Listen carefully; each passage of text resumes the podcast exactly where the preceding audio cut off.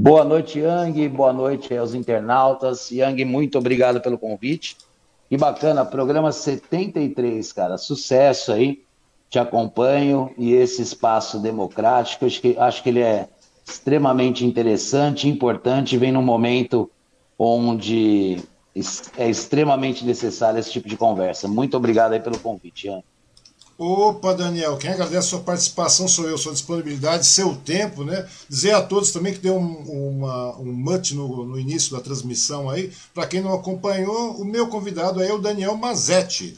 Ele é professor, é escritor, é educador, tá bom? Ele está lá em Caraguatatuba nesse momento, uma transmissão direta com a gente aqui. E novamente agradecer, né, Daniel? Porque não tem nem como, cara. A gente agradece demais mesmo sua disponibilidade, seu tempo, né? Agradecer a todo mundo que está assistindo, né?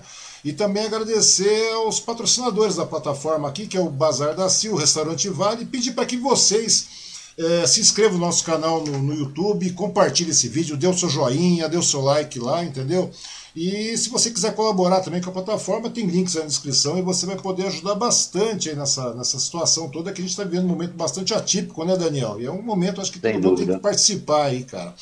E, ô Daniel, é interessante esse processo, né? A gente mesmo nunca se viu ao vivo, né, cara? A gente já teve é os embates, a gente já teve os embates pontuais lá no litoral norte, um período atrás, em 2016, Sim. 2000 e tanto. E, mas é o interessante é que isso é apenas o acaso, né, rapaz? O interessante é, é que verdade. no final a gente acabou é, é, sendo amigo aqui nessas redes sociais. Uhum. Nessa transição de rede social, a gente acaba verificando, cara, que, que é, a gente tem um perfil um tanto quanto idêntico. A gente caminha pelo mesmo digamos assim, pela, a gente trilha no mesmo pelo caminho. Mesmo é, espectro. É, é, é, um é bom senso, é questão do bom senso, né? Exatamente. você acaba vendo que a gente tem muita coisa em comum. Eu acho muito legal isso aí, né, cara? Quando o bom senso começa a imperar de maneira tranquila, que é. Uhum. Você vê que coisa, né, cara? Eu te conheço já desde, sei lá, nós estamos em 5, 6 anos já, né, cara? Eu nunca te vi vivo. Por aí. A gente só por aí, é verdade. Né? E a gente discute apenas por rede social, e é uma coisa muito legal. Uhum. E, o, e o, legal, é, o legal disso aí, cara, é que a gente começa a verificar que existe lógica, né? raciocínio lógico, ou seja, independente uhum. de qualquer situação que, que seja de maneira pontual, a coisa começa a fluir. É aquela questão do debate, né, cara? Para que você tem um debate sadio e, e, e racional, só tem a ganhar, né, cara? A coletividade só ganha. É verdade, é verdade. E é engraçado mesmo, né? Porque nós moramos aí na mesma cidade, tivemos algumas conversas pelo, pelo Facebook, pelas redes sociais, enfim, uhum. e viemos daí fazer esse bate-papo. Você tão longe agora, né? De Caraguatatuba. Pois é. Mas, enfim, é, é verdade aí, corroboro tudo isso que você falou. E é muito interessante quando a gente, mesmo sem se conhecer pessoalmente, gera uma identidade, né? E gera uma, um, uma amizade. Hoje, a possibilidade que a rede social nos, nos fornece. É, nos favorece, é, é uma coisa incrível, é, né? É muito interessante, cara, é muito interessante, muito legal. Te acompanho já há um bom tempo, desde as é, eleições municipais, né, onde a gente produziu aí as nossas opiniões, sempre uhum. com muita lealdade, com muita verdade, com muito Sim, respeito com muito ao respeito. contraditório. E eu acho que é isso que faz com que nós tenhamos hoje uma amizade virtual aí intensa, né? É Bem verdade, bacana. É verdade, é verdade. Tomara que logo, logo essa coisa toda reduza, né? Seja controlada, que a gente possa subir. Aí faz tempo que eu não vou até o litoral, cara. Dá vontade de descer até o litoral, de subir, ó. É descer, cara. Sempre, eu sempre confundo isso, é descer. Já, descer tá convidadíssimo já. Acabando a pandemia, vem pra cá que a gente vai fazer um churrasco aí. Pois é. Me conta uma coisa, Daniel. É, você morava em São Sebastião nessa época também, não era verdade? Morava em São Sebastião. Na verdade, por conta da minha uhum. profissão principal, né? Eu trabalho no Banco do Brasil. Eu já rodei bastante, eu e a família, né? Mas então a gente começou. Onde, Daniel? Eu sou de São Paulo, uhum. né? Sou de São Paulo capital, nascido no bairro do Limão, né? Casa Verde, aquela região sim, lá sim. pertinho do Play Center, né? Morava lá. Sim, é bem perto. E aí a minha é bem pertinho. E minha primeira agência do Banco do Brasil lá em 1999, Yang, foi em Barueri, naquela uhum. região de Alphaville. Então eu fiquei em Barueri por três anos, três anos e meio. De Barueri, eu fui para Santana do Parnaíba, né? também cidade vizinha, Barueri. Depois de Santana do Parnaíba, voltei para São Paulo, trabalhei naquele prédio da Superintendência Estadual do Banco do Brasil, que fica de esquina com Augusta, na Paulista. Uhum. De lá, fui para Cunha, dei uma Cunha. mudança, uma guinada na vida. Isso coincidiu muito com, com o nascimento da nossa filha, né, da uhum. Isabela. Ela estava com três, dois, três anos de idade. E aí, Yang, para você ter ideia, só para a gente fazer uma introdução, Eu morava na, na Casa Verde, bairro do Limão, e trabalhava na Avenida Paulista. Uhum. E esse, esse, percurso não é mais do que 8 quilômetros. E esses 8 quilômetros eu demorava uma hora e meia, duas horas para fazer. É, é um absurdo, cara. Seja, seja de carro, de metrô, enfim. E aquela loucura do trânsito, aquela loucura de São Paulo, a violência crescendo. A minha filha pequena e eu queria dar uma qualidade de vida para ela. Eu queria uma cidade um pouco menor, uma cidade onde a gente pudesse ter um pouco mais de segurança e um pouco mais de conforto uhum. para criar nossa filha. Então isso veio bastante ao encontro da, do nascimento da nossa filha. Então a gente decidiu ir para Cunha. Fiquei em Cunha por um ano, um ano e pouco. Depois de Cunha para São José dos Campos. São José dos Campos é uma mudança gritante, né, Daniel? Porque gritante Cunha é uma, é uma, uma morosidade, digamos assim. É tudo é calmo é, demais, Cunha, cara. Cunha é uma cidade rural, hum. muito gostosa, né? Muito charmosa.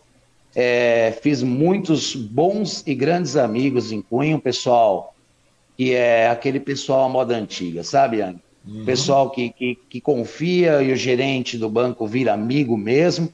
E eu brinco com a Verônica, lá em Cunha a gente ficou um ano e 20 quilos mais ou menos.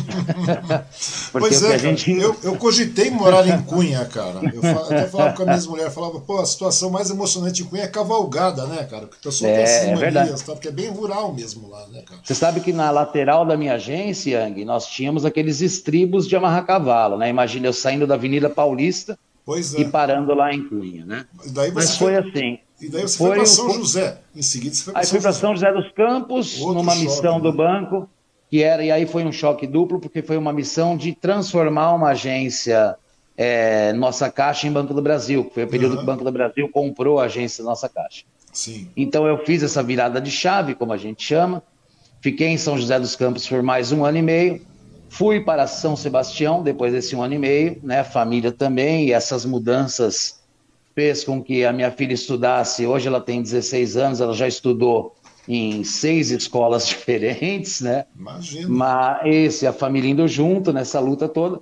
E aí em São Sebastião a gente ficou um pouco mais, né? Ficamos aí praticamente cinco anos em São Sebastião e agora estou em Caraguatatuba aqui há quatro anos. Adoro o litoral norte e a família extremamente adaptada. Minha filha não é muito de praia, uhum. mas enfim, gosta da cidade, gosta das amizades. A esposa também é extremamente adaptada. E aqui eu consegui fazer aquilo que sempre foi o, o meu vida, né? sonho, né? o meu ideal de vida, ter essa qualidade de vida, conseguir concatenar a questão de bancário com o professor. É, isso me dá a possibilidade, porque São Paulo, uhum. por conta de trânsito, localização, tudo é muito longe. então eu saía. muito grande lá, né, Daniel? Total, São Paulo. total. Você perde muito tempo, cara na verdade você fica quase o tempo de trabalho em trânsito também, verdade, né? Então você leva duas horas para chegar, duas horas para voltar, e, essa, e essas quatro horas me faziam muita falta. Pois e é. hoje, graças a Deus, eu consigo aproveitar, concatenar essa situação de funcionário de banco e consigo ministrar as minhas aulas, seja pelo Google Meet, que a gente está uhum. usando agora, presencialmente também, porque as aulas, eu ministro aulas aí de português, Sim. estatística e também sou orientador de conclusão de cursos do Colégio Dom Bosco, né?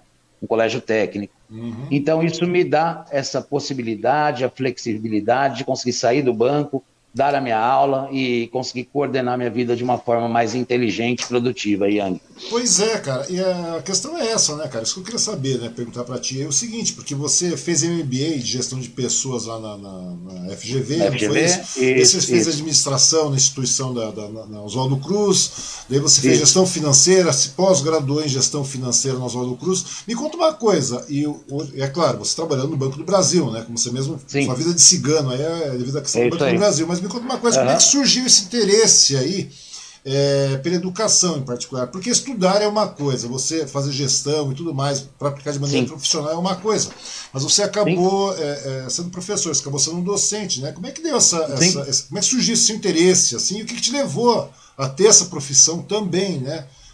A grande uhum, verdade é essa, porque é uma diferença então, bastante grande. Eu estudar para é. guardar como, como, como é, é uhum. Para manter meu, meu, meu, meu, repertório profissional é uma coisa. Agora, a partir do momento que você começa a lecionar, a conversa muda de história, né? Desde sem quando dúvida, você trabalha como dúvida. professor, Daniel? Isso, na verdade, Yang, ele vem, parece né, que são setores totalmente diferentes, uhum. e são, mas dentro do Banco do Brasil eu já executava um papel também de educadoria. Né? Uhum. Quando o Banco do Brasil lançava algum novo produto, nós íamos, eu e um conjunto de gerentes já pré-determinados, né? Nós íamos a Brasília, por exemplo, tomar ciência desse produto novo, e aí nós trabalhávamos na educadoria, no que a gente chama de Universidade PB, uhum. UniBB, e nós fazíamos o treinamento, as aulas, a didática desse novo produto para demais funcionários do banco, né? Então, essa parte de educar, de ensinar, de distribuir e compartilhar conhecimentos, sempre teve no sangue. Uhum. Então, o que, que acontece, Yang? É, quando eu cheguei em Caraguatatuba, eu tive o privilégio de conhecer o Marconi, que é diretor do, da escola Dom Bosco. Uhum. Tá, tá, me ouvindo? Acho que deu um retorno aqui, mas tá me ouvindo Não, não, estou né? te ouvindo sim, perfeitamente. É, pode Beleza. falar.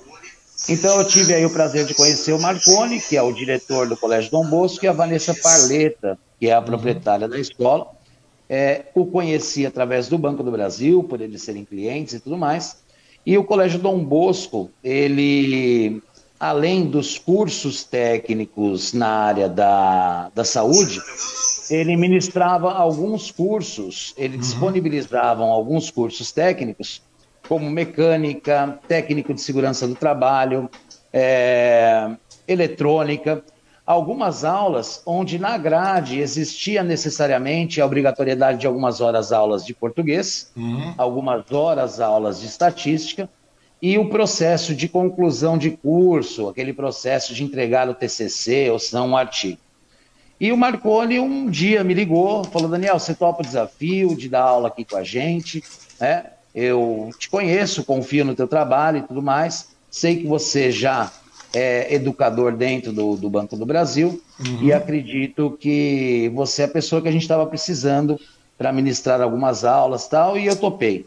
E isso faz dois anos e meio, mais ou menos, Ian. Uhum. E graças a Deus, nesses dois anos e meio, eu formei é, seis turmas dentro do Dom Bosco, são cursos técnicos de dois anos, né? Uhum. E formei seis turmas, seis trabalhos de TCC, dois artigos, todos eles muito bem aceitos e recomendados pela escola. E essa vontade de transmitir conhecimento, e eu brinco, né, Yang, que conhecimento acumulado de uma forma egoísta, onde você não extravasa o conhecimento, esse conhecimento mofa.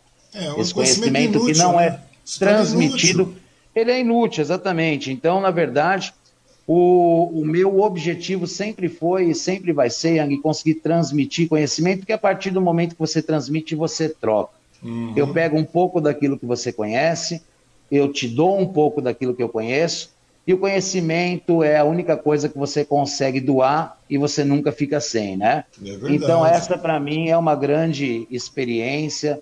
O dar aula para mim é muito significativo, uhum. eu gosto bastante.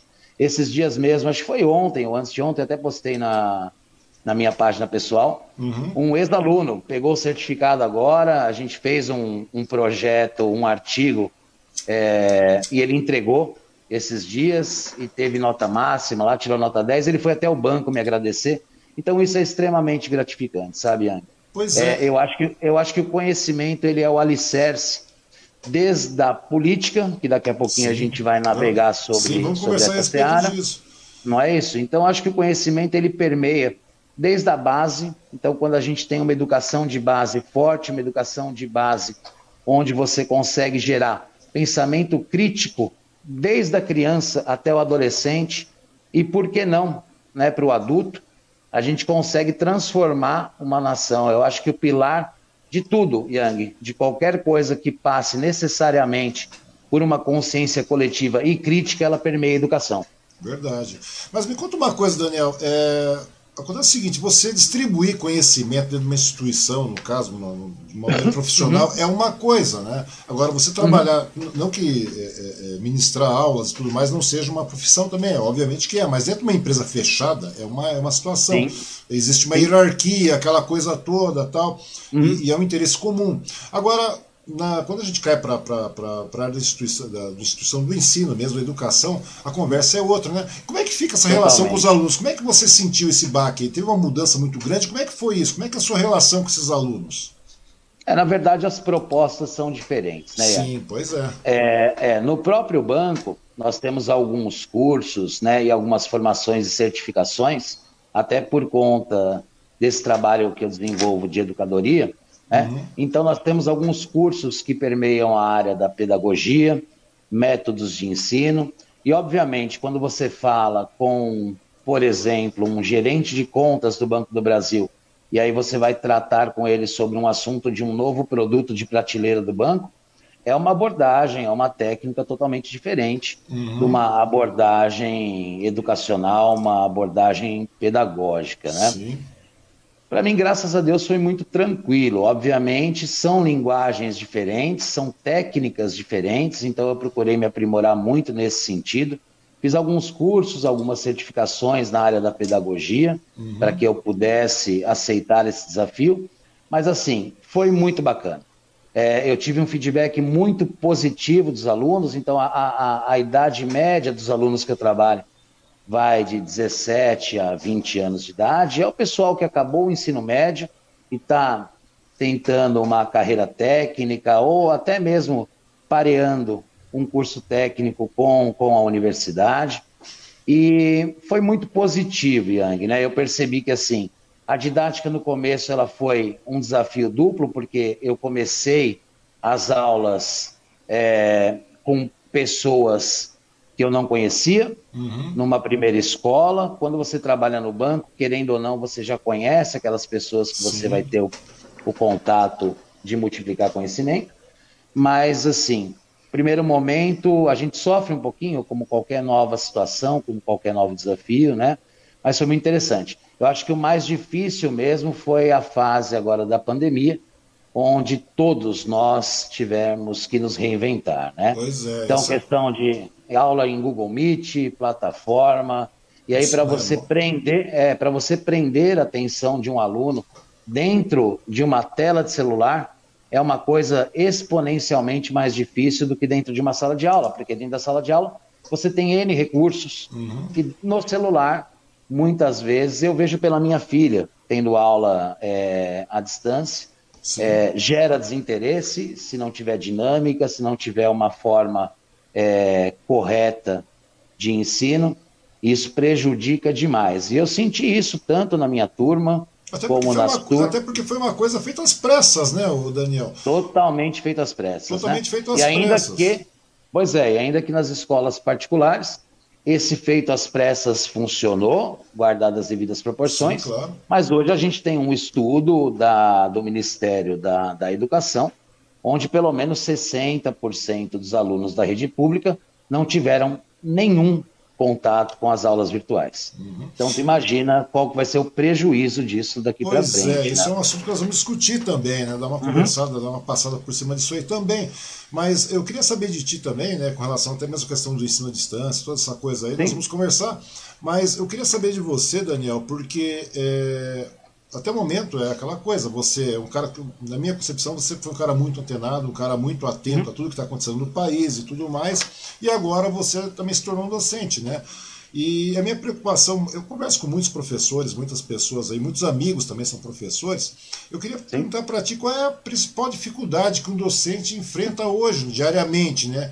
E, e uhum. o que, que, é mais gratificante nessa questão toda? Porque a gente vê que a educação sempre foi sucateada, uhum. não só nesse governo, como está sendo, como, né, mas nos anteriores também. Né? É aquela questão Sem da dúvida. gente saber realmente a quem de direito cabe as culpas, né? cabem as culpas. É claro que muito disso aí é, é, é devido à questão da própria omissão, de, do próprio do, do uhum. próprio eleitor, da própria, da população com relação a isso, porém a gente vê que é uma coisa muito desgastante, né? E quais são as dificuldades dúvida. hoje? Você que está vivenciando isso na pele agora, cara. Uhum. Vamos tirar a pandemia, Não. que a pandemia é um caso atípico, mas no período que você conhece, como é que você vê isso aí? Quais são as principais dificuldades aí que um docente tem enfrentado no seu dia a dia, né? Oh, bacana a pergunta, né, Yang? Então, na verdade, o que eu percebo hoje como dificuldade, acredito que não só minha, mas de todos os professores, é, vamos, vamos tratar em, sobre dois, dois aspectos sobre a ótica professor uhum. e sobre a ótica aluno, né? Sim. Obviamente, um dos temas a gente já trabalhou agora há pouquinho aqui numa conversa que a gente teve bem ampassando, uhum. mas essa questão da pandemia, da falta de estruturação e de estrutura do professor, de conhecimento de informática, de saber colocar um Google Meet no ar, porque na verdade eu brinco que o professor acabou virando youtuber, né? Sim. E não é todo professor, venhamos e convenhamos com o salário que um professor ganha, que tem uma internet de qualidade, que tem um equipamento de qualidade, que ele tem a disponibilidade dentro da casa dele de ter um local um pouco mais tranquilo para ministrar uma aula. Então eu acho que essa dificuldade que a pandemia trouxe, desde equipamento, até a adaptabilidade do professor com as novas tecnologias, que era uma coisa que até então, hoje na escola pública, é o professor, um livro, um quadro negro e um giz. Sim. A gente sabe disso, né? E o professor, na maioria das vezes, dentro de uma faixa de idade de 40, 50 anos, essa é a média de idade dos professores da rede pública, seja uhum. municipal ou estadual, é aquele pessoal que não tem tanta facilidade com internet, com tecnologia. Então, esse, sem dúvida nenhum, é um grande desafio, uma barreira a ser quebrada. Pelo lado do professor, eu vejo isso. Uhum. Tirando, obviamente, toda a cadeia hierárquica, toda a questão estrutural mesmo da rede de ensino, da Secretaria da Educação. E aí a gente vai ficar aqui navegando num oceano infinito, né? Pois é. Desde desde salário defasado. Sim, sim, não é só isso, né, cara? E na né? realidade. Desde, essa, desde você saber, viu, Yang, que você tem professores que trabalham nas periferias, Sim. onde o aluno vai armado para a escola, onde o professor dá uma nota baixa e o Sim. aluno bate no professor. Você tem uma ideia, eu conversei, eu conversei então, é esses dias loucura, atrás, né? eu conversei esses dias atrás, hum. o, o, Daniel, com, com o João Zafalão, né, que é diretor da, um dos diretores da POSP lá. Não sei se você ficou a par e tal. Mas me, me, Porque muitos professores, cara, a gente está vendo a questão da, da, pandemia, do ensino, desse baque que foi, que foi. que é a pandemia, uhum. que está sendo a pandemia, né, cara? Mas também tem o seguinte, né? Você já vê que os professores realmente. É, tanto que tem um, um, um, número enorme de professores que acabam se adoentando, entram em processo depressivo e tudo mais com relação a isso. Porque, pô, o professor não tem praticamente uma vida, né? O cara tem. Muitas vezes o cara está numa rede, na rede pública e o cara está em, em uma, uhum. duas, três escolas cumprindo, o cara não se atualiza, o cara não tem vida. E agora vem esse momento, agora vem esse momento de pandemia, cara. Muitas uhum. pessoas falam, ah, professor está em casa, não está tendo aula, está sossegado, está tranquilo. Não, cara, se tornou muito mais complicado professor, né, é. cara? E aquilo que você falou, Essa... muitos professores viveram sempre nessa vida de, de, de aula uhum. presencial, giz na mão e tudo mais. essa coisa... história do professor, essa história do professor, desculpa te interromper, uhum. Anny, mas essa história do professor que à vista da população trabalha pouco, ela guarda bastante relação com a história de bancário, sabe? O pessoal fala assim: pô, Daniel, o banco só funciona das 10 às 2. Hoje o horário é das 10 da manhã às 2 da tarde, por conta da uhum. pandemia, o horário é reduzido. Sim. Então fica para a população como um todo de que o bancário trabalha das 10 às 2. Só que a gente chega lá uma hora e meia antes, a gente sai duas horas depois que a agência fecha. E professor é a mesma coisa. Quando a pessoa acredita que o professor deu lá três aulas de uma hora e dez cada uma, ele esquece que por trás disso existe todo um trabalho de elaboração de prova, existe um trabalho da correção de prova, desenvolvimento de trabalho, metodologias de ensino, atualização, leitura. Então, o professor realmente, o professor de escola pública e até mesmo de escola privada. Hoje Sim. a gente tem amigos aqui em, em Caraguatatuba. Eu tenho um grande amigo que ele dá aula aí em pelo menos quatro colégios é, é. particulares. Então, assim, ele entra às 8 horas da manhã, dá uma aula, corre para outro colégio, daqui a pouco volta para o outro e vai para um terceiro. E essa vida louca. E assim, não tem outra forma. o cara não tem vida, né? Não cara? tem jeito, não tem jeito. Então, assim, na verdade, e aí a gente já entra também numa questão que lá na frente a gente pode tratar, uhum. da questão de meritocracia, né? Sim. Essa falácia que foi inventada do período pós-aristocrático, onde, olha, se você trabalhar muito, você vai ter um mérito. Não vai ter um mérito. Vai, Infelizmente a gente sabe disso. Porque existe toda uma estrutura, toda uma pirâmide que faz com que o professor não consiga ter a ascensão profissional por N motivos que a gente poderia ficar discutindo aqui até meia-noite. Mas, cara. infelizmente, realmente, é uma profissão aí extremamente desvalorizada no momento, e isso reflete no ensino, isso reflete no aprendizado do aluno. E como eu tinha te falado, né, dá para a gente analisar por dois espectros, né? O lado do professor e aí agora, e agora trazendo um pouco para o lado do aluno. Eu, particularmente, né, que ministrei aula e que ministro aula para jovens, 17, 18 até 20 anos, uhum. eu percebo uma falta de base muito grande, percebe? Então, assim, por exemplo, nas aulas de português, erros crassos, erros primários, e aí você percebe que lá na base, né, lá no primário, na alfabetização, muitos processos foram falhos, muitos processos foram pulados, e aí você não tem um alicerce que dê base para o aluno uhum. ter uma interpretação de texto, construir um artigo. A, a, dificuldade, por exemplo, Yang, de construir com os alunos um TCC ou construir com os alunos um artigo acadêmico, ela foi gigantesca, porque o embasamento, o, o, o foco numa pesquisa acadêmica transcrever numa linguagem, numa norma culta de ABNT, uhum. praticamente nenhum deles tinha. Então aí eu já estico um pouquinho para a questão que você me perguntou, como é gratificante, por exemplo, você pegar um aluno lá no comecinho de 2020, tá?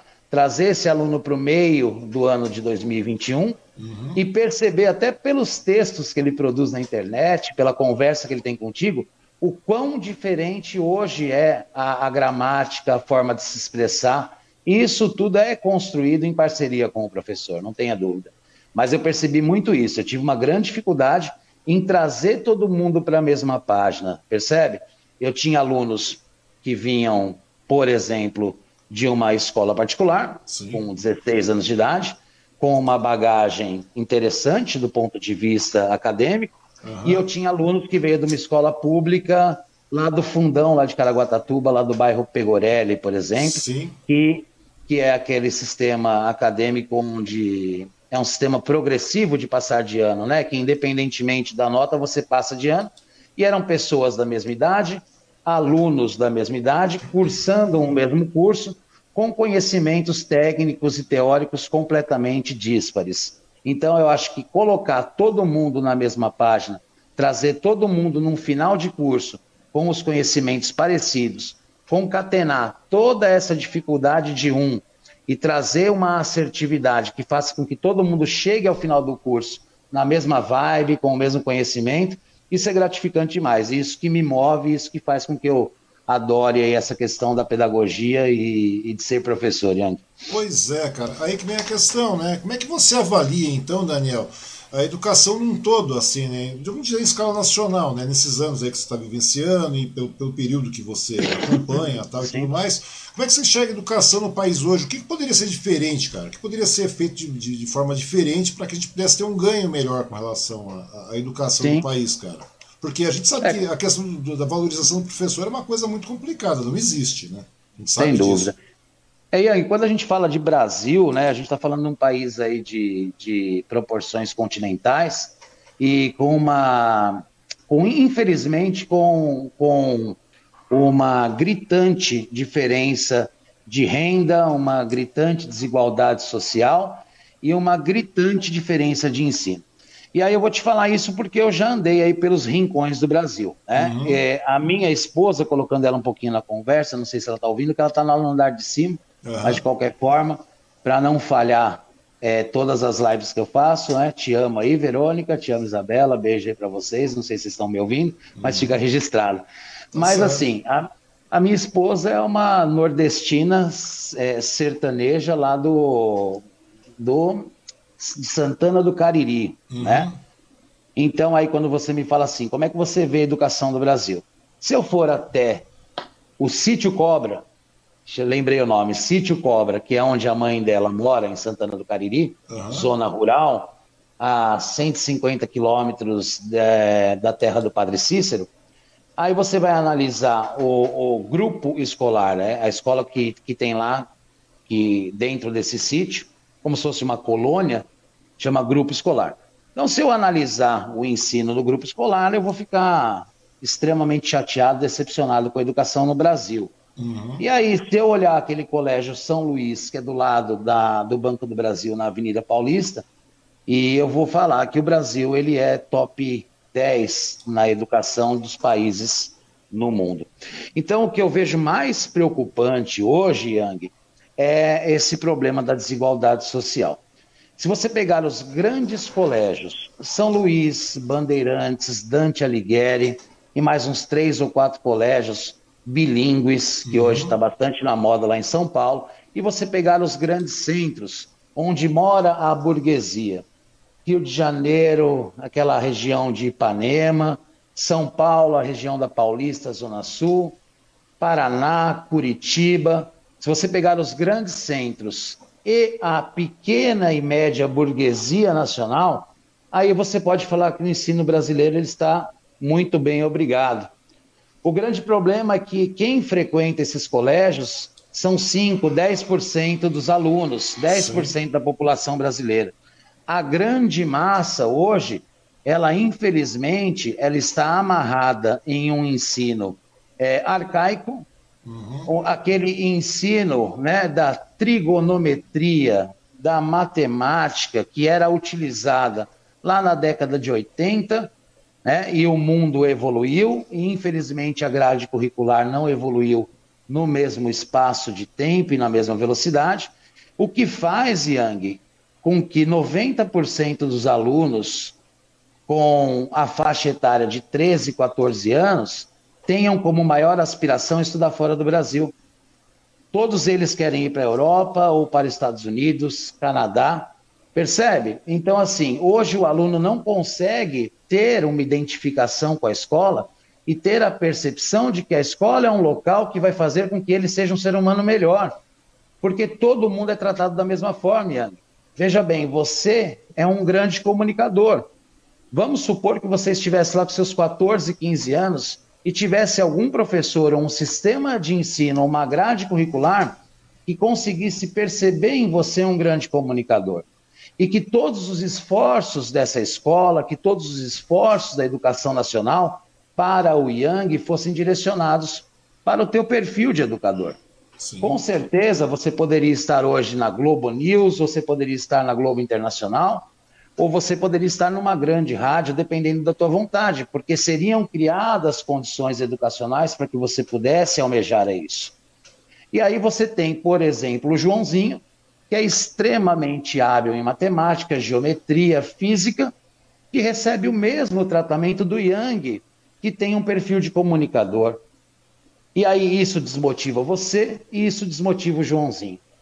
Esse sistema nacional de aprendizado e essa grade curricular, onde você tem obrigatoriamente X aulas de matemática, Y aulas de português, uhum. isso faz com que gere um desinteresse tão grande no aluno que ele não perceba na escola nenhum ganho efetivo no que diz respeito à produtividade, no que diz respeito a torná-lo um profissional melhor. Uhum. Enquanto o mundo como um todo, países do primeiro mundo, Europa, Dinamarca, Bélgica, esses países já conseguem, desde o ensino médio, direcionar um ensino quase que personalizado para cada é, perfil de aluno. É. Essa padronização, né? Essa padronização do ensino é, é, se torna uma, uma, padronização burra, né? Porque a partir do momento que Sim. você centraliza é, o ensino, ele se torna muito mais dinâmico, muito mais rápido e o ganho é automático praticamente, né, é. Daniel? E aí falta investimento, né, Yang? Porque assim, isso é um ciclo vicioso muito grande, porque aí você fala assim,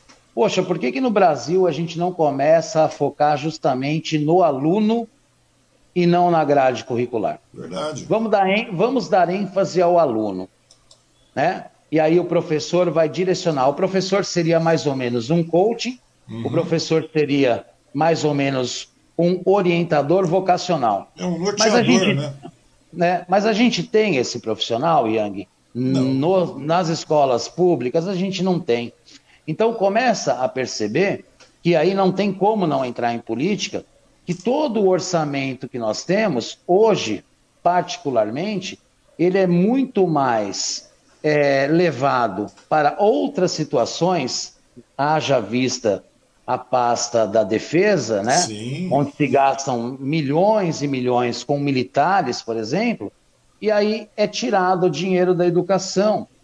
Então o país ele tem que começar a priorizar a educação. Quando a gente tira dinheiro da ciência, quando a gente tira dinheiro da educação, Yang, nós ficamos reféns de cientistas de fora do país para desenvolver vacina. Sim, é nós ficamos, nós ficamos reféns de cientistas ou de engenheiros. De tecnologia ou de... externa. A gente fica refém de tudo Exatamente. isso aí. E você fala e aí eu...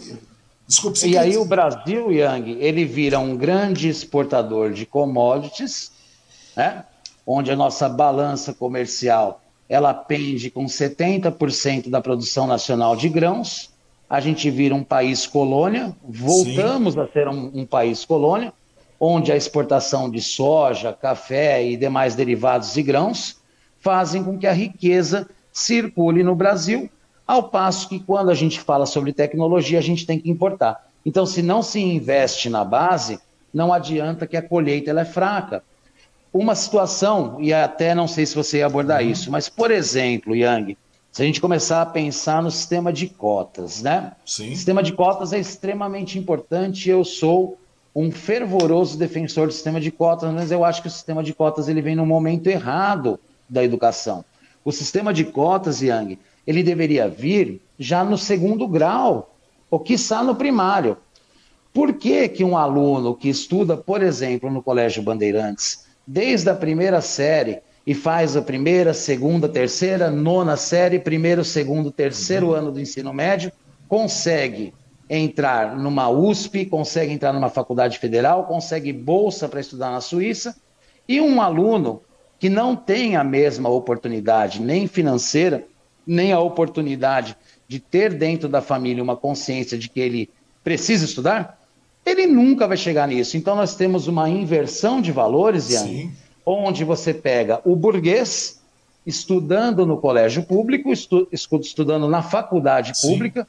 porque até então ele gastou uma bala para conseguir uma boa formação, e o aluno que não tem dinheiro, o proletariado, o filho do coletor de lixo, né?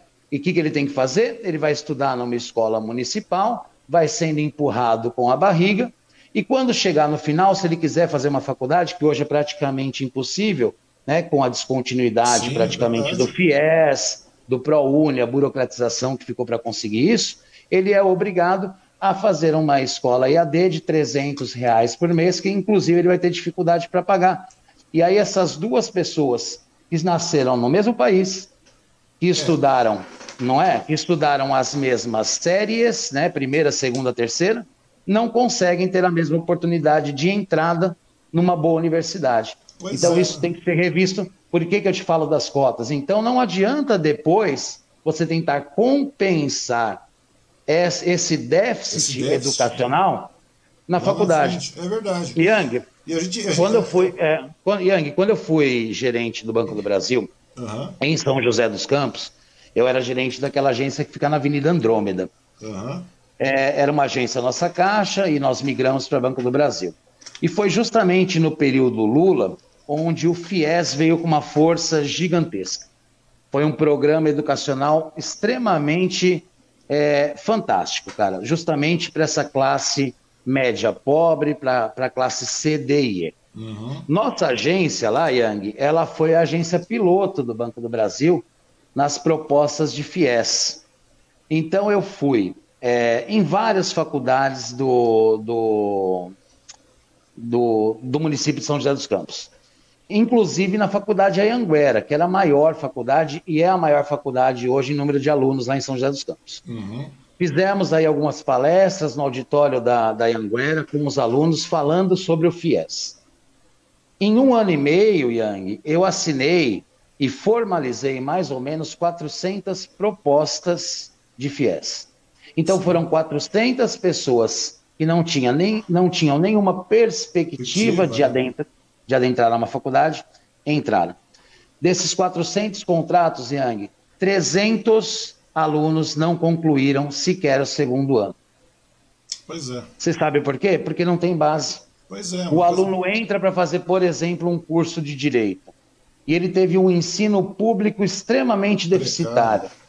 O primeiro ano ele leva na coxa, ele vai tentando, empurrado. Chega no segundo ano, Yang, ele não teve uma estrutura sólida para dar sustentação para as matérias que ele vai ter naquele segundo ano da faculdade. O que, que ele faz? Ele desiste. É, então, geralmente as pessoas pensam, né, é uma estrutura educacional. Não é, cara. É, é uma estrutura não, que está em tudo, cara. É uma estrutura social. A grande verdade é essa. É uma estrutura social. É, então, na verdade, assim, se a gente conseguisse, por exemplo, trazer essas cotas para um momento antes da educação.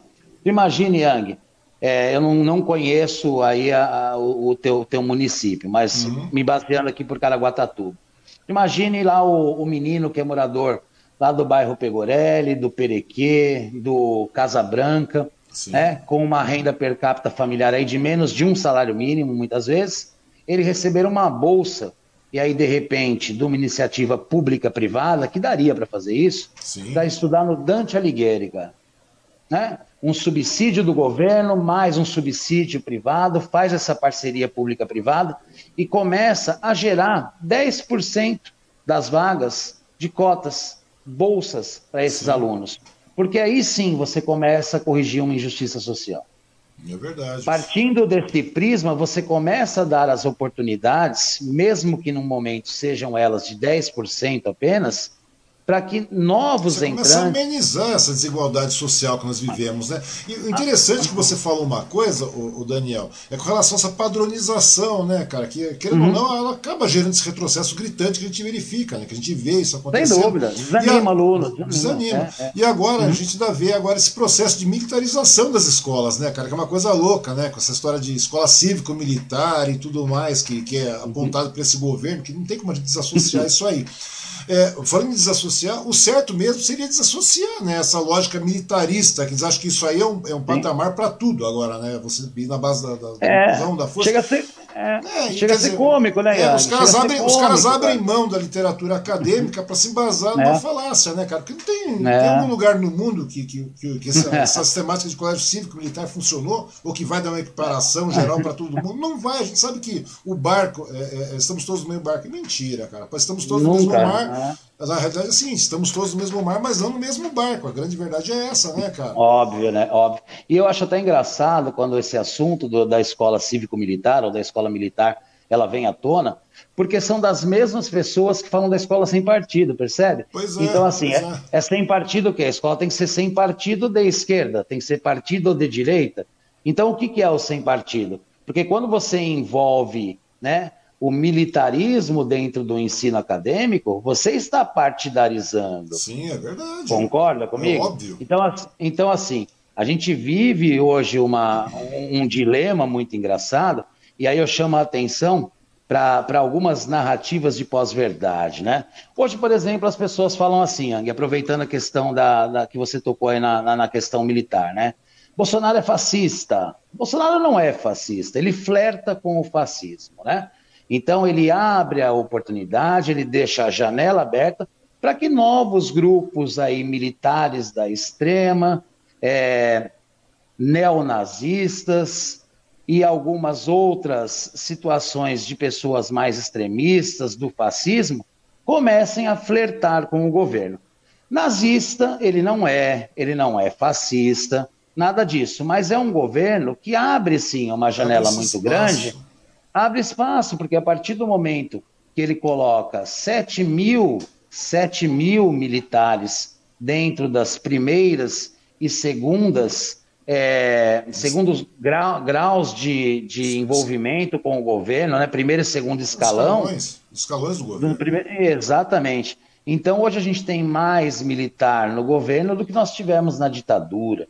Né? E aí é, são justamente essas pessoas que, que enchem as, as bocas para falar que o ensino tem que ser apartidário, escola sem partido. Quer dizer, tem que ser do partido que eles gostam, né? do, do partido que eles acreditam. Então a gente vive um hiato né? no poder muito grande, muito perigoso, né? onde nós temos, infelizmente, um presidente que flerta com tudo isso mesmo e encontra é, pelo menos 30% da população, Yang.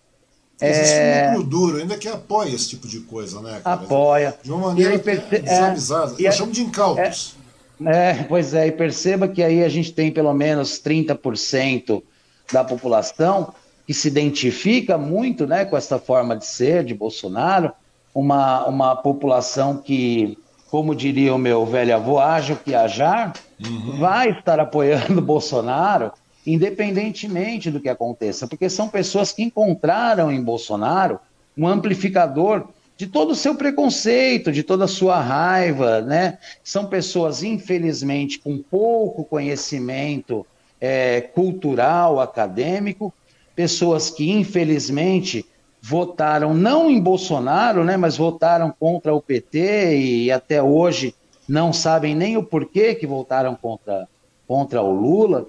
Mas é uma situação muito complicada, sabe, Yang? Eu vejo hoje um hiato muito grande na política brasileira, onde Bolsonaro se aproveitou, muito inteligente, por sinal, quando tem essa narrativa de que ele é burro, de que ele é ignorante, esquece. Não, muito pelo contrário, ele não é. Muito não pelo é, contrário, é. ele é um cara extremamente inteligente, que conseguiu surfar muito bem nesse, nesse vácuo de poder, né? O que, que aconteceu, na verdade, né, Yang? Mas Nós tivemos é um aí. cara maquiavélico e a galera acha é, que o cara é. é. o tiozão. Ele não é o tiozão, cara. Ele é um cara realmente maquiavélico, é um cara realmente estruturado. Tanto que. É, é e, e, isso é uma, um tema que eu vou, vou, abordar contigo também, cara. Mas uma uhum. coisa que eu gostaria de perguntar para ti, assim, com relação à educação, porque eu acho que uma, um fator muito importante, a questão da educação no Brasil, cara, que uhum. a partir do momento que você não tem educação, você não tem nada. A grande verdade é essa. Você não tem educação, é, você não tem cultura, você não tem absolutamente nada. Me conta uhum. uma coisa, indo na gestão Bolsonaro também, como é que você analisado a atuação do, do Ministério da Educação aqui nessa atual gestão? Né? Essa, porque é aquela coisa, eu, sinceramente, quem é o Ministério, quem é o Ministro da Educação hoje? A grande verdade é, é essa. Pois é, né? Quem é o ministro é. da Educação? O que, que os caras estão fazendo nesse período e, e, e, nesse, principalmente nesse momento de pandemia, né? E não é só a questão da pandemia, acho que até em alguns casos, infelizmente, cara, é, é, a pessoa fala, ah, que nem o Lula veio uma certa vez falou, ainda bem que teve uma pandemia tal, não sei o quê. Mas o pessoal já veio com aquele estrago todo, né? Metendo o cacete no uhum. Lula com relação a isso, sem, interpretando de maneira errônea, como sempre. Né? Você fala um negócio desse aqui, a galera vem me matar. Mas o problema Pera é aí. esse, cara. Ó, ele tá ouvindo aqui, ó. Hum. Peraí. Cadê? Pois é, cara, pois é. Agora você imagina só, cara, se você fala um negócio desse, mas a pandemia veio mostrar realmente quem é quem, a grande verdade é essa, né? Olha o Lula aí, cara. É, é o bichinho já aqui. Tá, já, tá, já tá com a faixa, já, já velho. Já tá com a, faixa. Já. Tá com a faixinha do ano que vem. Então, o negócio é o seguinte: se você verificar, cara, o problema da pandemia, cara, quando o Lula quis citar com relação a isso, é que a pandemia chegou e mostrou quem é quem, né? A gente tá vendo a educação educação. O que, que foi feito na educação, cara? Nada. No primeiro ano, já, já é é, nós tivemos um, um, um, reacerto do nada. A grande verdade é essa. Nós tivemos mais nada com relação a isso, e agora nós encontramos na questão da pandemia. A gente verifica isso. Uhum. Você viu alguma coisa benéfica sendo feita, pelo menos nesse momento de pandemia, já que a inércia é constante, né? É, quer dizer, ela se acentuou é... nesse período, né? E eu vou mais além é. ainda, e eu vou mais além, eu vou mais além uhum. com relação a questão desse período da pandemia. É com relação a é, é, essa questão do, do, do da, porque isso aí, querendo ou não, cara, acaba sendo colado, né? Tem a inércia no, no, com relação à questão do ensino no Brasil, sempre foi uhum. é constante, e agora se acentuou muito no período da, do primeiro ano da, da, gestão Bolsonaro, e agora nós temos a questão da pandemia. A questão da pandemia, em determinado momento, cara, eu acho que serviu apenas para realmente colocar e evidenciar que a gente está realmente precisando de uma nova reforma com relação a isso aí, né? Hoje você tem Sem visto dúvida. alguma coisa que preste nesse período de pandemia gerar, é, sendo gerido pelo, pelo Ministério da Educação, cara? É, Yang, na verdade nós tivemos aí pelo menos um ano e meio da pasta da educação perdida, né, com o Van Traub, é, onde foi feito um desserviço, realmente foi prestado um desserviço é um animal. É um à educação, né? Não tem nem o que falar. Eu acho que qualquer coisa que eu fale aqui não é nem digno é, de, de participar da nossa live, cara. Aquele cara realmente foi. É asqueroso, Foi um asqueroso que passou. E aí, Yang, é, é muito curioso. É interessante. É. Asqueroso que passou e ainda asqueroso que ainda estão cotando para o governo do estado de São Paulo, cara. Você vê que doideira? É, é cara. É e a gente está numa fase. Eu brinco que a gente está numa fase tão ruim, cara, que a gente tinha um ministro da educação que deseduca, nós temos um diretor da Zumbi dos Palmares que é racista. Verdade.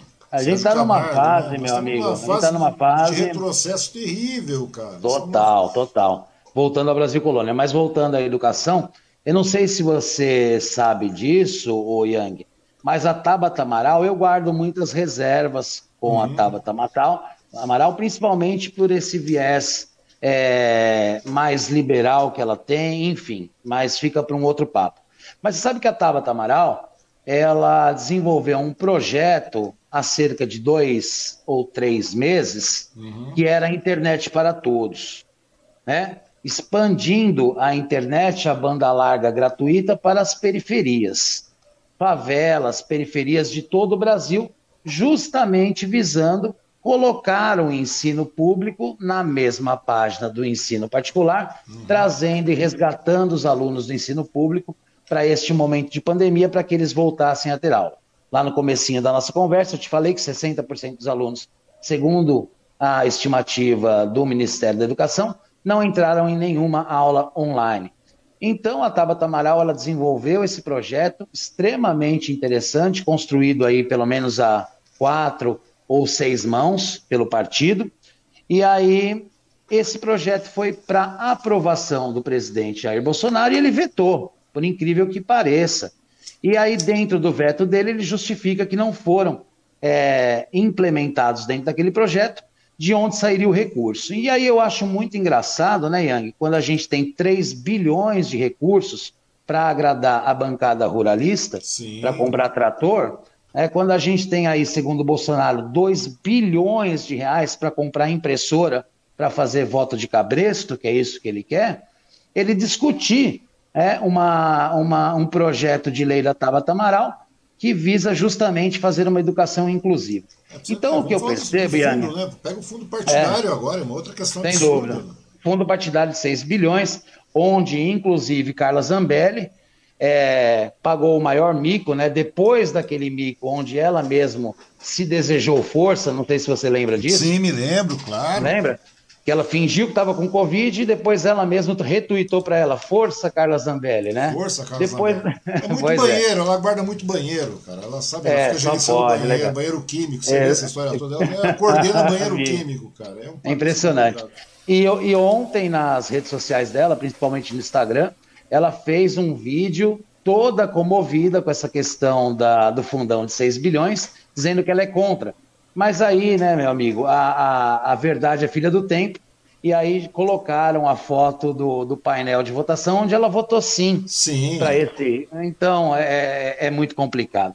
E aí a educação, Yang, não por acaso ela não anda bem, porque o projeto de todo o governo que, fer, que flerta com o fascismo, todo o governo que anda à beira do autoritarismo, é uma educação fraca mesmo.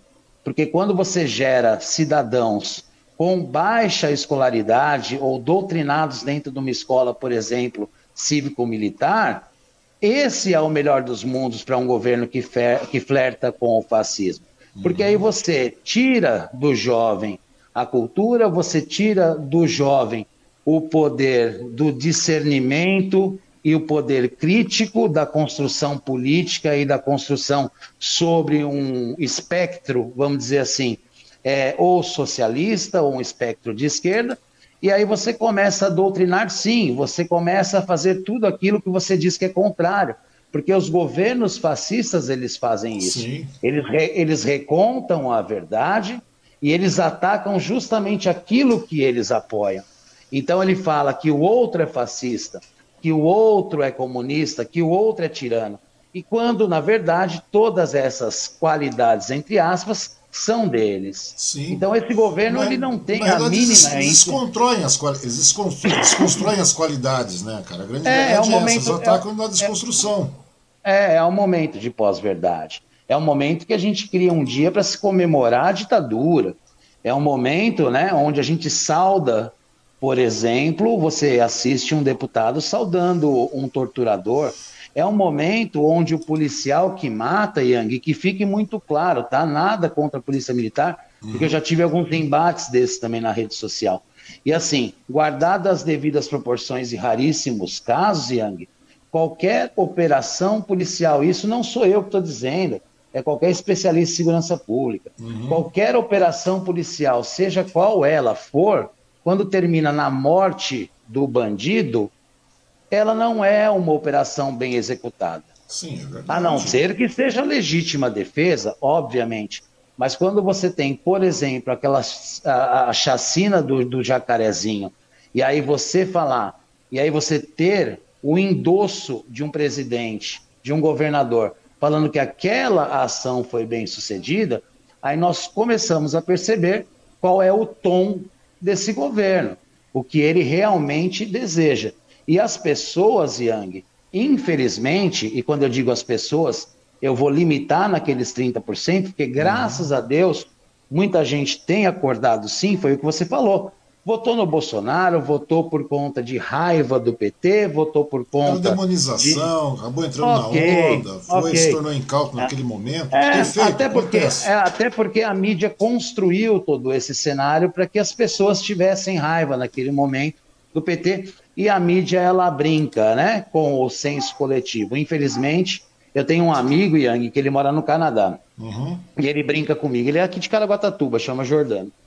E ele fala para mim, Daniel, é, você sabe que eu não consigo, eu assinei alguns canais brasileiros para ficar por dentro da política, mas eu não consigo mais assistir o Jornal Brasileiro, porque o Jornal Brasileiro ele não dá notícia, ele dá opinião. É muito engraçado isso. Se você começar a analisar na letra fria, é verdade. Falou, no Canadá, acontece alguma situação, o jornalista narra o que aconteceu e você tire a sua própria conclusão. Aqui não, aqui a mídia, se você ver a mesma notícia, Yang, na Record, e na Rede Globo, a mesmíssima notícia. Você vai descobrir que um é ladrão e o outro é mocinho, e na outra emissora o mocinho vira ladrão é, e o ladrão vira são mocinho. São antagonistas, né? Eles são antagonistas. A grande verdade é essa, cara. O Sempre tempo todo. É, o tempo todo. Então, assim, não sejamos hipócritas, por exemplo, Yang, de falar, por exemplo, olha, a CPI. Óbvio que para quem é oposição, a CPI está sendo um mar de rosas. Mas sejamos sinceros, Yang Osmar Aziz, Renan Calheiros, é. sendo presidente e vice-presidente de uma CPI, cara, não é um país sério, sabe, cara?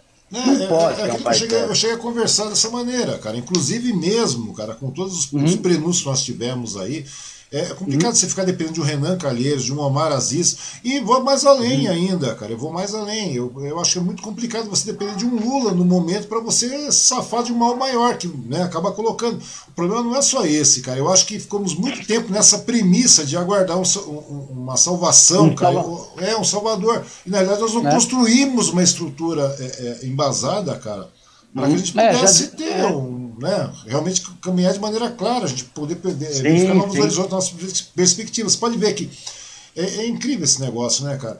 Ah, independente de tudo, seja o Lula tenha sido um excelente presidente, tenha é, tido essa, é, essa, desmotivação com relação à questão da Lava Jato e tudo mais, mas o problema uhum. não é só esse, cara. O problema é que, querendo ou não, é, um, é uma pessoa que, entre aspas, passou eu acho que nós temos é. outros nomes e nós temos que depender disso, dessas pessoas ainda, cara, que é uma coisa é. inadmissível. Não, não Olha, questionando o Lula de maneira nenhuma. Estou falando a maneira hum. de, de, de, o, o modus operandi do brasileiro. Você está tá me entendendo? Sim. Eu acho muito é. complicado isso, cara. Você tem é, que então, Yang, é, então, assim, ó, é, trazendo agora um pouquinho o um embate para isso que você está falando, né?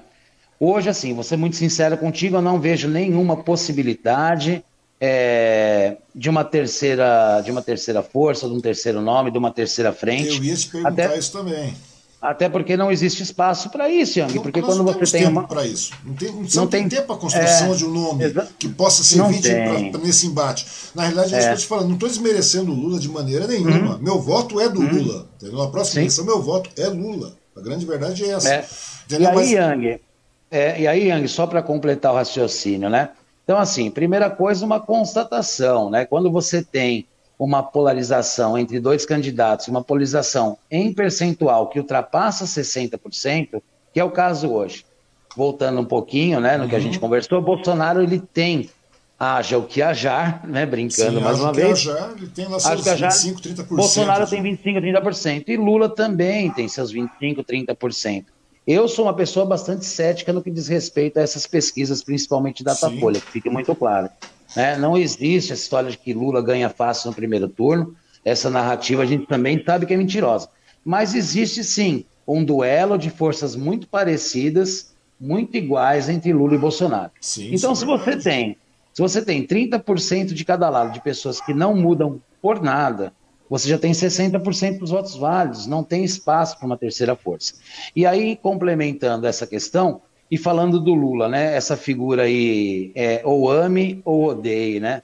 Eu sou uma pessoa, Yang, e assim, e aí tratando muito dessa questão particular uhum. e também tratando muito daquilo que eu conheci de Brasil, tá, Sim. Yang?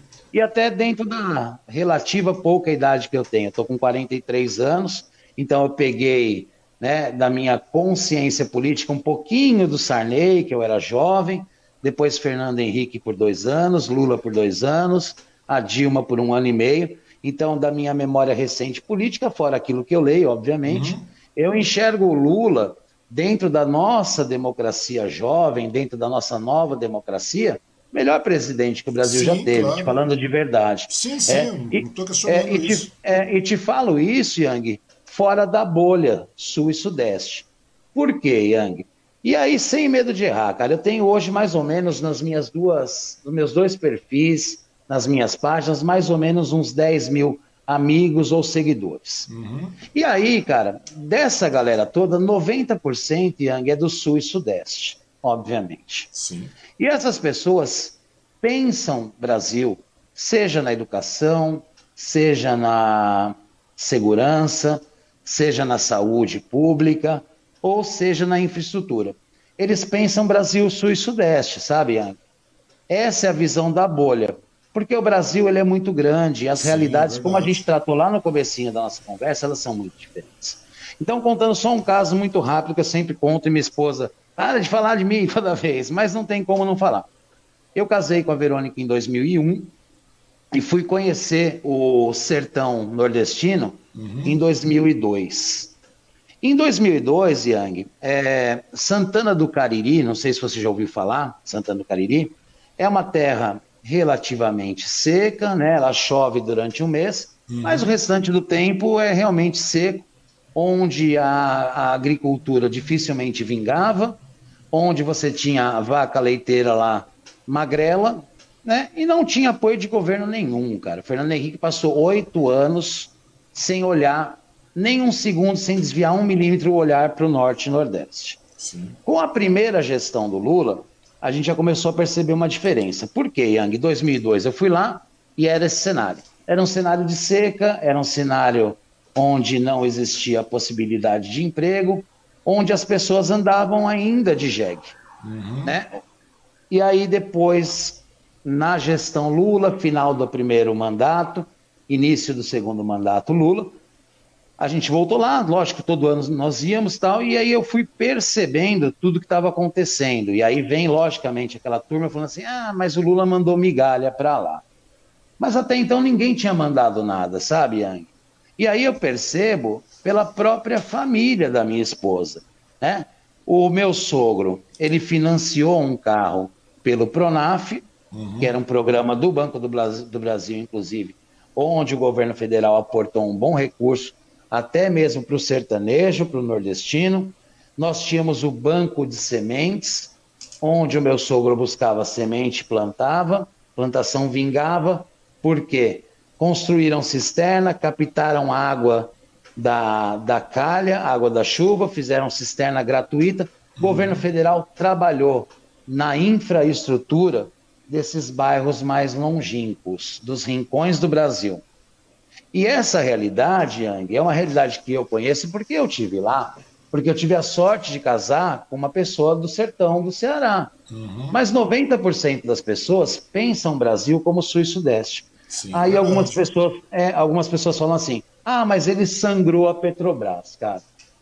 E aí eu te pergunto, velho, né? Será que foi tudo isso mesmo que aconteceu? Porque assim, Yang, Mas vamos falar a verdade, cara. Esse sangramento que a gente está vendo de, de Petrobras, não sei o quê, meu, são. Você vê que as pessoas arroladas nesses processos de corrupção são pessoas que estão de carreira de 30 anos lá dentro, cara. Vamos, Por isso que eu estou te perguntando. Vamos... E aí vamos supor uma coisa, Yang, sejamos sinceros aqui um com o outro. Vamos supor, Yang, que nós fôssemos amigos, sócios ou trabalhássemos aí nós dois num setor comum. Uhum. Mineração vamos tirar o petróleo de lado. E aí acontecesse alguma situação dentro da minha empresa, eu fosse favorecido com propina, alguma coisa do tipo, você fosse um empresário amigo meu que não tivesse nada a ver com a história, mas você estava sempre comigo, almoçava comigo, ia na minha empresa, a gente frequentava o mesmo clube, uhum. enfim. E aí eu vou preso. E aí a Polícia Federal fala para mim, Daniel, se você denunciar mais alguém, eu reduzo a tua pena em dois terços. Meu irmão, eu coloco é todo mundo no rolo. Os caras colocam todo mundo no rolo. Então, o cara que está na história da delação premiada, Nada, que tem, ele quer tirar é aquela brincadeira, ó, pega essa corcunda para você, não quero mais essa corcunda para mim. É e estranho, aí, né? É... A história, a história, é incrível como esse negócio de delação premiada funciona aqui no Brasil, né? Na realidade, você pois poderia, é, você poderia fazer uma delação, mas tem que provar isso aí. No final, não. No final, a gente viu todo esse pois mote é. que foi escrito em cima da Lava Jato tudo mais. Exatamente. A suspensão do humor, que a gente verifica isso aí. Você vê que foi em cima de uma delação premiada onde você não constata os fatos, cara. Ou seja, Exatamente. é feita uma delação e, a... e vão rolando as pessoas e o negócio vai indo. Isso é, essa é, é então, é, então se a, gente, se a gente for puxar o fio da meada, aí falando agora de Sérgio Moro, que hoje vive nos Estados Unidos, e dá palestra nos Estados Unidos, né? O cara quebrou o Brasil, foi embora e vive como se nada tivesse acontecido. Mas, enfim, também é um assunto aí que a gente pode colocar uhum. para uma outra live, né? Sim. Fazer esse panorama, fazer essa, essa cronologia aí de todo. Essa cronologia do golpe, né? Que começa lá no golpe da Dilma, que, para mim, tá? foi a presidenta e presidente mais honesta que nós tivemos nos últimos tempos, Sim. a mais enrolada e a mais honesta, porque ela era realmente enrolada na fala, ela tinha um grande problema de comunicação com a mídia, era notório, virou chacota, estocando vento, saudando mandioca e tudo mais, uhum. mas ela sofreu o golpe justamente por ser uma mulher honesta. extremamente ética e honesta. Porque se ela fosse desonesta, naquela época, ela fechava um acordo com o senhor Eduardo Cunha. É verdade. É, encerraria é o processo, encerraria o processo todo.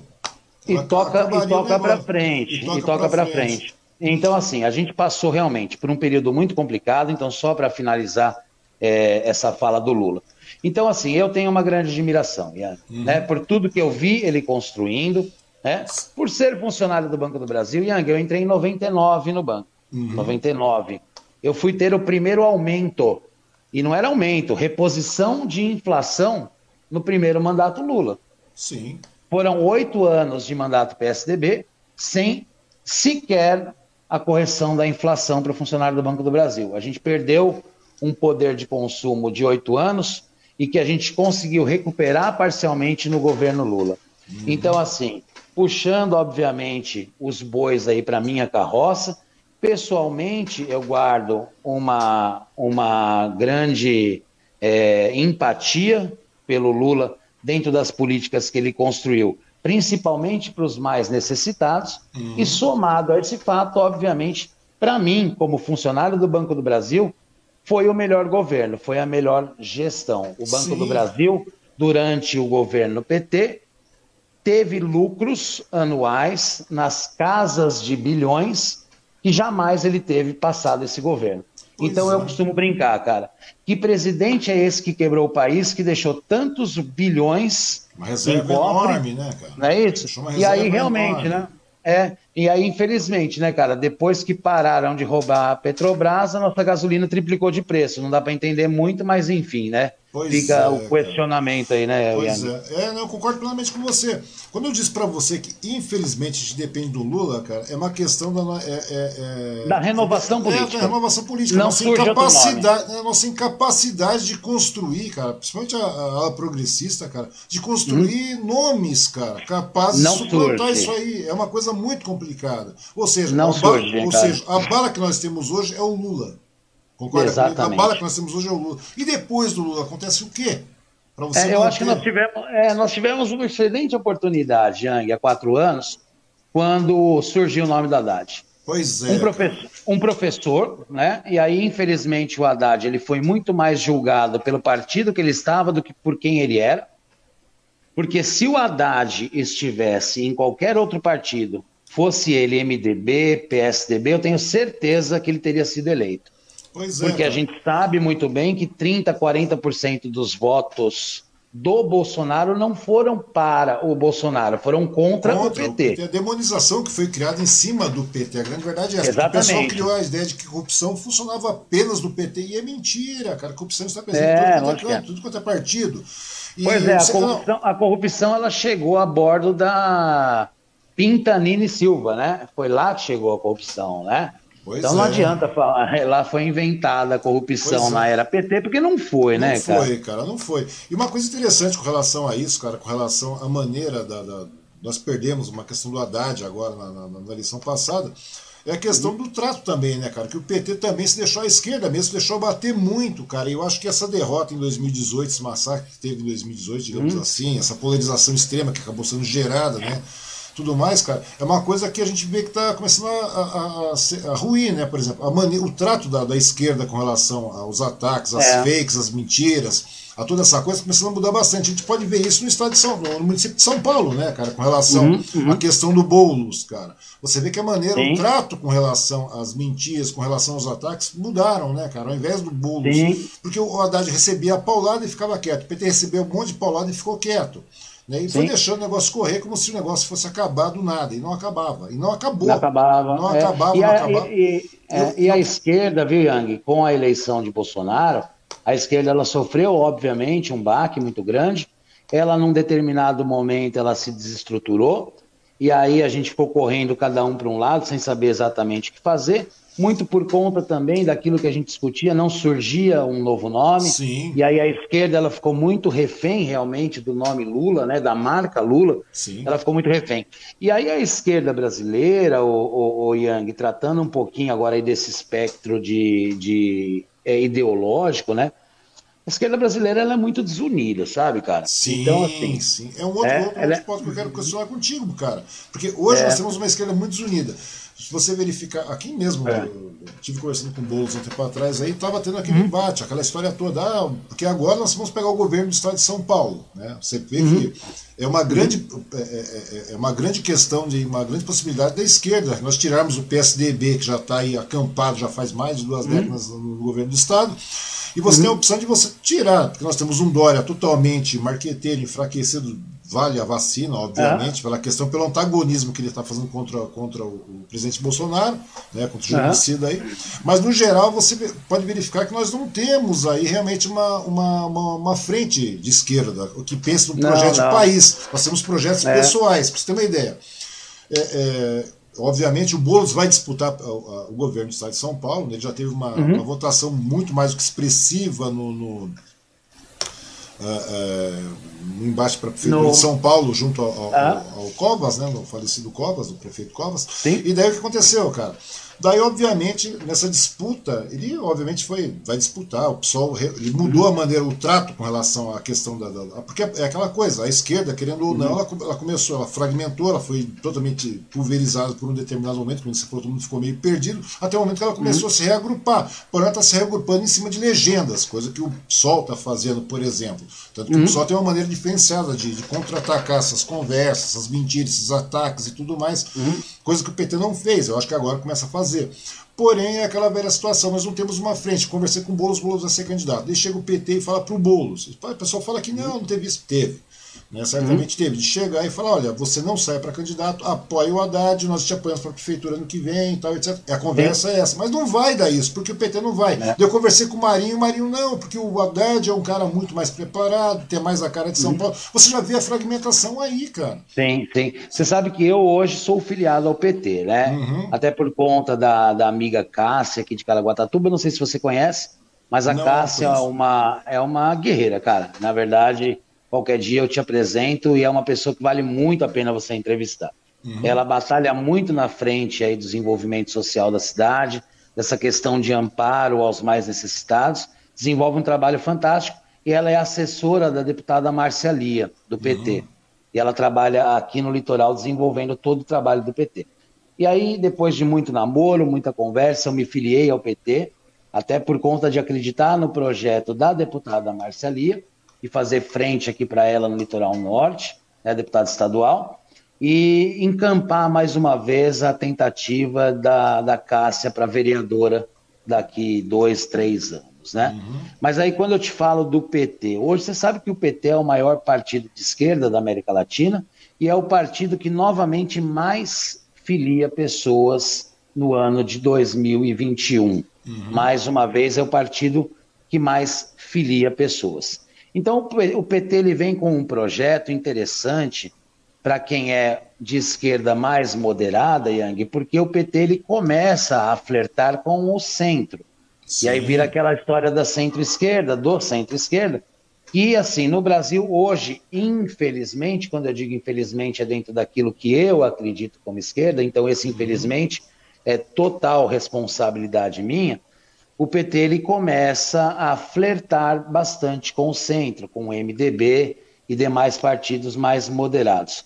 E aí você acaba inviabilizando, por exemplo, uma candidatura de um cara que é excepcional, que é o Glauber, é, que é o marido da Samia Bonfim, o Glauber uhum. Braga, deputado Glauber Braga, do PSOL, que num primeiro momento sinalizou uma pré-candidatura a presidente, mas que infelizmente quando você concorre com a marca, o homem e o nome Lula, qualquer outro nome vai ficar na sombra. Então hoje, Yang, com tudo o que a gente tem de desinformação sobre o que é esquerda, sobre qualquer um que não concorda com o Bolsonaro ser comunista, e a pessoa sequer sabe o que é ser comunista, Sim, é essa é a grande verdade. Né? Se você falar da Revolução Russa de 1917, o cara não faz ideia do que é. Se você falar de Lenin, né? a gente usa aí com orgulho a camiseta dele né? A pessoa não sabe quem foi, e aí fica muito difícil, sabe, você, você discutir isso. E esse papo é muito agradável, Yang, que a gente está tendo aqui, porque a gente consegue um pouquinho é, tirar esse tipo de coisa. Ah, é, cara. Porque assim, é cara, porque é tão chato, velho. Você não faz ideia, né? Eu escrevo pro jornal daqui, né? Você sabe, eu escrevo uhum, pro jornal. Sim escrevia para uma revista de um grandíssimo comunicador, até deixar uma homenagem aqui para ele, porque ele faleceu antes de ontem, o Roberto Espíndola. Uhum. Não sei se você o conheceu. Sim. Ele teve mais de 17 rádios né, no estado de São Paulo, era dono da revista da cidade aqui. Eu escrevia a coluna Ponto de Vista para ele e ele acabou falecendo antes de ontem. Né, deixo até Sim, aqui é a minha homenagem à família. E hoje escrevo para o Litoral em Pauta, que é da Bruna Britt, também uma grande jornalista. E aí, Yang, eu produzo esses mesmos textos do jornal impresso, eu produzo nas minhas páginas, né? E a pessoa pega, ignora todo o contexto e pega três, quatro linhas, é comunista, não sei o quê, cara. E aí eu vou te ser muito sincero, você fala assim, ah, Daniel, de vez em quando, há um tempinho atrás, você deu um tempo do Facebook. Sim, cara. eu te perguntei isso aí, você parou. É, porque ó, é não, muita, eu, vou mais, é eu vou mais além, velho, eu vou mais além. É preguiça, velho. É, é preguiça. Embate, é preguiça do embate, porque assim é um embate que não é salutar, não é producente. E aí tem uma pesquisa até desenvolvida pela Universidade de Harvard, cara. E foi muito engraçado. Eu vou achar essa pesquisa, eu vou mandar para você. 99% dos embates do Facebook, quem acreditava que o verde é verde continua acreditando que o verde é verde. Quem acreditava que o amarelo é amarelo vai continuar acreditando que é amarelo. E muito provavelmente essas duas pessoas, além de tudo, vão deixar de ser amigas. É, então, assim, cara.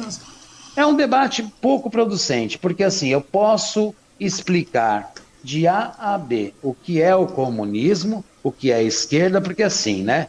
Todo mundo fala assim, e isso aí serve para os dois lados, viu, Yang? Não estou defendendo não, aqui sim, a minha, perfeito, a minha sardinha, não. Para o pessoal que faz uma análise muito rasa, que é da esquerda, todo direitista é fascista. E para o é assim, cara. Não funciona e, e para, assim. É, e para o direitista, todo mundo que tem o espectro de esquerda é comunista. Então, Yang, aí nós temos aqui na esquerda, né? O, o, o, o democrata social, né? E o comunista, ambos são de esquerda. O liberal e o nazista também são de direita. Mas o liberal não é nazista, o nazista não é liberal. E o social-democrata não é um comunista. Então você tem uma escala né, de esquerda e direita que vem de uma ponta do extremo até chegar perto do centro. Passou desse centro, você começa a ter um espectro de direita. Só que aí, se você for tentar explicar isso no Facebook, ou tentar ter um diálogo um pouco mais producente, a pessoa já te xingou tanto de comunista e tanto de fascista que aí dá vontade de você não produzir nada no Facebook e aí eu produzo por insistência e por teimosia, porque eu sei que os diálogos serão mais acalorados. Eu já não dialogo vão... mais, eu já não debato é... mais. Eu coloco meu ponto e... de vista, minha opinião e em português, claro, é, foda-se, eu não questiono eu, mais, eu, eu, não entro mais em é, debate, entendeu? Então, assim, é ó, hoje, hoje, politicamente, eu me sinto habilitado de dar algumas opiniões, porque eu leio, né? Agora, assim, a inteligência emocional fica muito mais por conta da minha esposa do que minha, porque se depender de mim, o cara me xinga, eu já começo a fazer testão, e aí ela tem uma visão muito produtiva disso. Ela fala, cara, dá o like em quem curtiu o seu texto e quem escreveu um monte ignora, de merda, ignora, ignora. passa pro próximo. É o que eu tô fazendo, é o que eu tô fazendo. E eu tô eu fazendo assim, Yang, porque senão a gente fica louco, velho. Pois não é, tem cara. como. Pois é, não pois tem é. Como. Mas é que tá o detalhe, cara. Isso a gente tá falando da questão do, do, geral que tá rolando por aí pela internet e tudo mais. Uma coisa que você citou uhum. agora, cara, também, sem querer voltar um pouco para o assunto, que é uma questão de uhum. eleição, uhum. cara, que eu acho muito importante Sim. isso aí. Você acha, vem cá, cara, é, você, nós estamos citando a questão do, do da, dessa polarização toda aos extremos lá na, em escala federal, onde temos a Sim. imagem mítica, entre aspas, do, do Bolsonaro, e temos também a, a, imagem que a população faz, a única bala que nós temos que é o Lula também. Mas voltando para São Paulo, que é o nosso quintalzão também, digamos aqui, cara. Sim. A gente está vendo, Dória desmoralizar, a gente está vendo o PSD, a gente já está vendo um nome aí surgindo que é o nome do, do, do, Alckmin, toda hora. É, não, é, exatamente. O, o Alckmin constantemente aparece. Eu estava conversando ontem com com o, ex-vereador aqui do, do, da cidade de Mogi das Cruzes, cara, o Rodrigo Valverde, né, do PT, uhum. e eu estava comentando Sim. com ele com relação a isso. Eu acho que o nome do Alckmin aparece tanto pela questão de osmose, né, porque o cara ficou tanto tempo governador que acaba, o pessoal acaba associando, Sim. tal, sem mais, sem menos. Aí chama Alckmin, Alckmin, Alckmin. Tanto que o Alckmin está sendo PSDB, tem PS, pô, PSD e tal e tudo mais. Mas vem cá, você acha que se tivesse uma, uma união, cara, uma frente entre Boulos e Haddad, cara, no caso, assim, uma união de esquerda uhum. mesmo, uma, uma, candidatura única, você acha que uhum. acabaria. É, é, teria uma liderança para a disputa do governo do Estado de São Paulo, descaradamente falando mesmo, cara? Porque eu acho que a gente eu vai acho... ficar nesse embate idiota aqui, nessa divisão sim, que está fragmentado extremamente é. fragmentado. É. E acho que é o momento ideal agora para você acabar com essa hegemonia que existe do PSDB aí também. Sem dúvida nenhuma. Eu acho que assim, essa inteligência ela precisa permear o pensamento de ambos os partidos. Né? É entender e deixar um pouco a vaidade de lado nesse momento e perceber que essa parceria, essa união é extremamente importante. Eu acredito sim, se nós viéssemos com uma chapa Haddad e Bolos, a grande possibilidade de sucesso dessa chapa, ela seria de um percentual bastante alto, viu, Yang? Eu não sei se os partidos, dentro da filosofia de cada um e dos interesses, porque a gente sabe, né, Yang? Uhum. Infelizmente, a gente tem um interesse partidário que às vezes ele precede o interesse da candidatura e também da administração pública como um todo. Então, acredito eu, sem conhecer muito bem é, a situação desses partidos em âmbito estadual, eu seria totalmente favorável a essa chapa, sim. Acredito que vinha para ganhar, vinha. É, não necessariamente uma chapa, mas que houvesse realmente uma coordenação para que existisse uma candidatura única, né, cara? Com apoio, não, é, descaradamente falando, não necessariamente Mas já pensou chapa. que legal, cara? Já pensou se a gente tivesse aí o, você, o Haddad e o Boulos vice, alguma coisa do tipo? Seria bastante interessante. Eu acho que seria bem né, fechado o negócio. Eu acho que você é, conseguiria, é, então. não digo nem a questão do Boulos e o Haddad, mas uma questão de, hum. de realmente um conluio da esquerda mesmo, para gerar uma candidatura sim. única. Seja o Haddad, é. perfeito, tranquilo, hum. mas vamos apoiar de maneira uniforme nessa candidatura. É. Que eu acho me que parece violenta mesmo. É, me parece, viu, Yang, que até por conta dos números, né? Lógico que todos os partidos eles fazem os seus balões de ensaio, né? E vão lançando nomes. É o que você falou, né? Ah, joga o Alckmin aí para ver o que dá. E o Alckmin é uma figura já carimbada dentro da política, né? Então os partidos vão fazendo esses balões de ensaio. Solta pesquisa, ah, se for o Haddad, e se for o Boulos. Agora, quando você começa a dividir a esquerda, a possibilidade Sim. de que a direita, pelos votos válidos, faça é, a cadeira, ela é muito grande. Então, realmente, precisa de uma articulação, de uma inteligência, de uma unicidade dos partidos de esquerda, para que nós tenhamos aí essa possibilidade de vitória. O que me preocupa mais hoje, Yang, não sei se eu estou falando besteira, aqui é uma opinião muito pessoal mesmo do que eu tenho lido, é essa proximidade do PT com o Centrão. Sim, eu, cara, é uma coisa que eu vou querer é, perguntar para ti. Que a gente vê hoje, né? A gente vê hoje é porque, o Lula mesmo conversando muito com o Centrão. A grande verdade é sim, essa. Sim, porque se você pega PCdoB, PSOL, esses partidos que são realmente é, mais esquerda, se a gente pode dizer assim, né? Eles não dialogam com o centro. E aí também a grande dificuldade desses partidos conseguirem fazer algum cargo no executivo. Porque a gente sabe que, infelizmente, a fórmula partidária e a fórmula eleitoral, ela necessariamente passa por esses conchavos partidários. Sim. E aí, quando você tem um partido que não dialoga hoje com o Centrão, eu brinco, viu, Yang? E hoje ninguém é presidente se não abraçar o Centrão, viu, cara? Pois é, o Cent... Gente, a, gente vê, a gente vê o abraço que está tendo hoje, cara. Não estou falando de centrão especificamente, né? Centro-esquerda, uhum. mas é centro, vamos dizer assim. Uhum. Você vê é. hoje o Lula e a proximidade do Lula do FHC, né, cara? É, Querendo então, ou não, eu... você pega o medalhão do, do, do PSDB que tem voz para falar qualquer coisa, mesmo que destoie uhum. da, da, da, estrutura do PSDB, tá lá. O, F, o, o FHC e Lula estão andando juntos. Você vê Lula indo a Brasília ah. conversar com a, com a, com a base do é. centro também, cara. É, eu, eu costumo dizer, viu, Yang, que não existe centro-esquerda e centro-direita, tá? Ele é centro e dependendo de quem for o presidente, no caso federal, ele vira esquerda ou vira direita. Porque você percebe que os deputados que lá estão hoje, que de repente se solidarizam com o Bolsonaro ou que partidarizam com o Bolsonaro, uhum. eles também já fizeram isso com Dilma, cara. É eles verdade, já fizeram é exatamente isso com Dilma. Então, na verdade, o Centrão ele sempre vai navegar para onde a maré estiver melhor, né? Ele não tem nenhuma identidade não ideológica. Não tem compromisso nenhum, né? Não tem compromisso com verdade, tampouco com nenhum ideal. O centrão, ele é, na verdade, aquele parasita que ele se encosta né, no hospedeiro e aí ele vai fazendo as políticas em vistas de ter benefício próprio, que foi o que aconteceu agora com esses 3 bilhões do tratoraço. Verdade. É, é um, é um partido que ele não entra em dividida, né? Os partidos que fazem parte, que compõem o Centrão, ele não entra em dividida, e é o partido que está lá para votar de acordo com a sua conveniência. Uhum. Então, assim, e aí, quando você pega um pessoal mais aguerrido e mais esquerdista, de Sâmia Bonfim, de Glauber Braga, essa esquerda que é mais embativa, eu acho que talvez em algum momento isso seja um dificultador para essa aliança com o Haddad, sabe? Não com o Haddad, mas aliança Sim. com o PT como um todo. É, eu não sei se você acompanha, mas eu tenho é, por hábito assistir os vídeos de um, de um professor de história militante do PCB, uhum. que chama Jones Manuel. Uhum.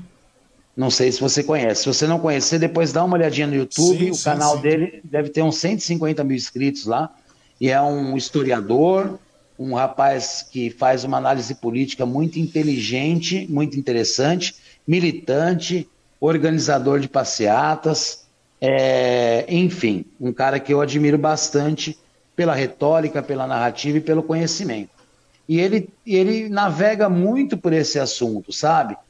até onde que o PT continua sendo esquerda, né? Até onde os partidos de esquerda realmente pois é, podem é, até é. onde os partidos de esquerda podem confiar é, é, na candidatura de Lula, de Haddad, porque a gente começa a perceber sim, o Lula ele vem e aí até o Yang por uma necessidade de ocasião, porque diferentemente disso, dificilmente a gente consegue ganhar de Bolsonaro, tá? Sim. Dificilmente se a gente não costurar alianças muito bem feitas.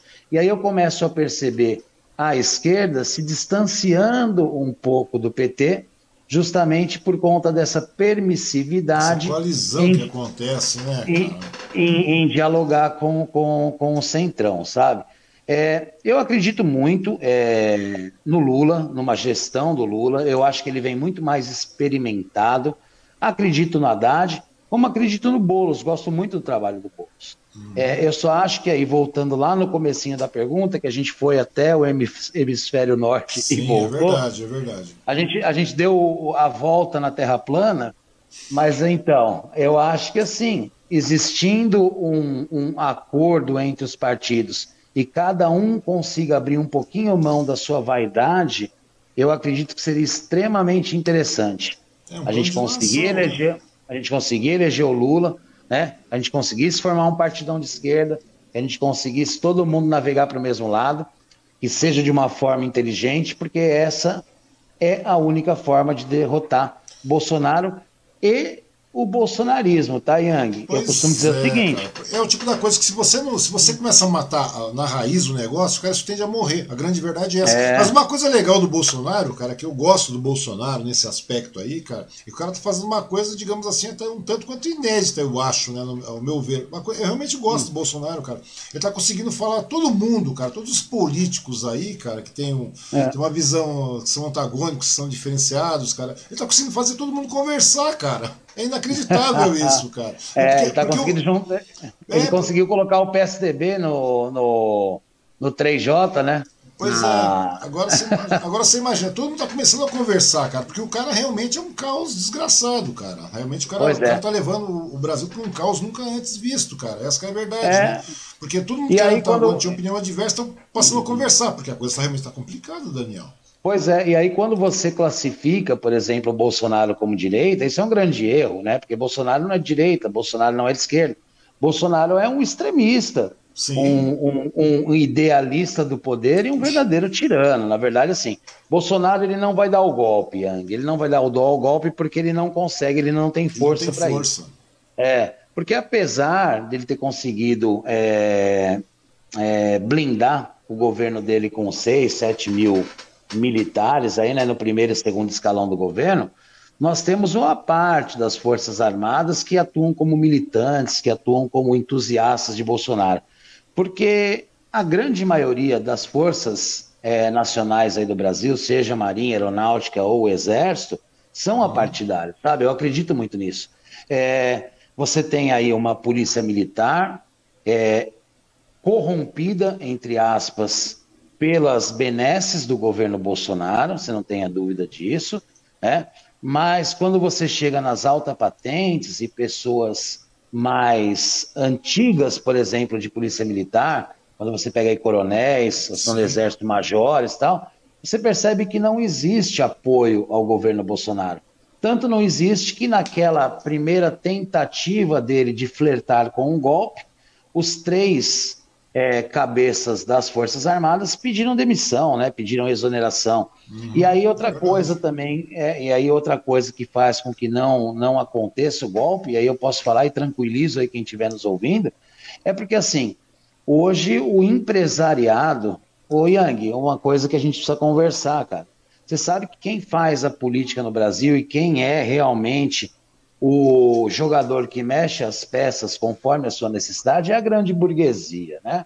São os bancos, são os latifundiários, é. Então, assim, é, eu costumo dizer o seguinte: o político ele é o gerente do burguês. O político nada mais é do que o gerente do burguês. As leis são aprovadas ou não de acordo com a conveniência e a necessidade da burguesia. Quando uma isenção de OF ou fim da CPMF, ou que quer que seja uma isenção de COFINS de um determinado setor acontece, é porque esse setor encomendou que assim fosse. Você não tem a dúvida disso. Não teve nenhum estudo de um político, de um deputado, de um senador, um uhum. estudo técnico que fale assim: olha, isso daqui para o Brasil é interessante do ponto de vista fiscal é, isso daqui é interessante para o Brasil no tocante ao recolhimento de impostos. Os políticos brasileiros são todos gerentes da burguesia. O que a burguesia encomenda, eles fazem. E a burguesia não aceita golpe. A é, burguesia que hoje ainda, é, a burguesia hoje que dá amparo a Bolsonaro, já sinalizou não uma, não duas, não três vezes. Amigo, se você continuar com essa história de golpe, a gente vai tirar o apoio. E se a burguesia tirar o apoio do Bolsonaro, da mesma forma que ela colocou lá, ela tira. Porque não somos nós, Yang. Infelizmente, cara, eu costumo brincar, cara. Todo mundo aqui tem direito a voto e todo mundo, segundo a Constituição, tem o mesmo peso no voto que dá. Teu voto vale um, o meu vale um, a da minha filha vale Sim, outro, claro, da minha esposa claro, vale outro. Mas não somos nós que elegemos. Na verdade, quem elege presidente, quem elege governador é a burguesia, através da mídia, da grande massa de manobra, e ela direciona para onde ela bem entende. Uhum. E Bolsonaro, ele está navegando num oceano bastante perigoso e turbulento, no momento em que ele começa a sinalizar com essas pequenas entrevistas. Esses mini golpes, né, cara? Esses mini Esses golpes. mini golpes. É, ele- eu eu- eu É. costumo dizer que a gente vive golpe a prestação, cara. Todo dia a gente tá vivendo um golpezinho É, a prestação. O cara exatamente. vai testando, testando, testando. E nessa Vai questão. esticando a corda. É, ele vai, esticando esticando a corda. é. E nesse meio É. tempo aí, cara, a gente verifica o seguinte, Daniel, uma, uma questão que eu queria perguntar pra ti, cara. Você acha que o Bolsonaro, porque tá muito evidente que o Bolsonaro, cara, ele vai ter uma dificuldade muito grande pra pra se reeleger. A grande verdade é essa, Sim. né? Uma, uma extrema dificuldade, porque Uhum. não é só a questão do CPI, não é só a questão do, do número abrupto de mortos, não é a questão do número absurdo da pobreza, também tem a questão Uhum. do empresariado que faz pressão em cima disso também, né? O que, que o Bolsonaro, na sua concepção, cara, pode fazer para tentar virar, né? Virar o jogo a seu favor nessas eleições? aí? Porque eu acho que está bastante complicado. Eu não sei. é- é, Eu acho que ele já começou a tentar fazer, né, Yang? Ele já tentou usar o mesmo golpe que ele usou há três anos atrás. Ah, sim, você está Ah. falando com relação à questão de, de- de aparecer de maneira escatológica lá, de tentar comover a população? Isso é uma coisa complicada. né? É, exatamente. Mais uma vez, né, se colocando como um doente, tentando gerar empatia. E aí, mais uma vez, a- a- a- a narrativa de que essa situação que ele passa hoje foi lá por conta da facada. É. Então, assim, ele, ele já usou desse expediente uma primeira vez. Eu acredito que não funcione mais. É, Bolsonaro tem uma certa dificuldade hoje em conseguir uma reeleição, Yang, na minha modesta opinião, porque ele não tem mais com quem se articular. Ele já gastou a bala de prata que ele tinha, que era comprando o Centrão, né? É, ele teve um azar tremendo, essa é a grande verdade, com essa questão da pandemia e com quem gerenciou essa pandemia, né? Que acabou respingando nele. Sejamos muito sinceros, Yang. Se eu sou presidente e eu tenho um ministro da saúde e eu dei para ele né, a procuração para que ele trate assunto dos do- do- do- assuntos do governo, eu tenho que ter a maior crença possível de que ele vai fazer as coisas certas. E a gente percebeu que Bolsonaro tocou a flauta nisso também. Sim, é verdade. Então, assim, então a pandemia foi muito mal gerida por ele e pelos dele, não é isso? A gente tem aí uma crise econômica, só econômica, nós não temos crise financeira, tá, Yang? Prova disso é o meu vizinho do Banco do Brasil, que é a Selmar Boltz. Você conhece? Sim, eu conheço. conhece Selmar Boltz. Eu conversei com o dono da Selmar Boltz esses dias. Falei, cara, e com essa crise financeira aí, parou um pouco o setor marítimo, tá vendendo menos barco, como é que tá? Falei, Daniel, nunca vendi tanto barco. Não existe crise financeira, Yang. O dinheiro está concentrado na mão de poucos. Mas é aquela velha situação. Hoje você verifica É que nem ele- chegou o Guedes e falou: é. ah, nosso PIB está maravilhoso. Mas acontece que o PIB está concentrado na mão de uma minoria, uma extrema minoria, cara. Entendeu? Exatamente. Ele, ele até falou para mim, Daniel, aquela lanchinha de 100 mil, 200 mil, essa lancha está difícil de vender. Realmente, quem tem, na maioria das vezes, está me perguntando se eu recompro. Porque é a classe média é aquela pequena burguesia, que eu costumo chamar, que tem uma condição um pouquinho melhor, mas qualquer dor de barriga para ele, cara, ele tem que vender aquilo que ele comprou, porque ele não tem Sim. um colchão financeiro que dê guarida para ele. Mas aí o Celso, que é o dono da Selmar, falou o seguinte para mim: Ô Daniel, barco de um milhão, barco de dois milhões, está saindo muito mais agora na pandemia do que antes.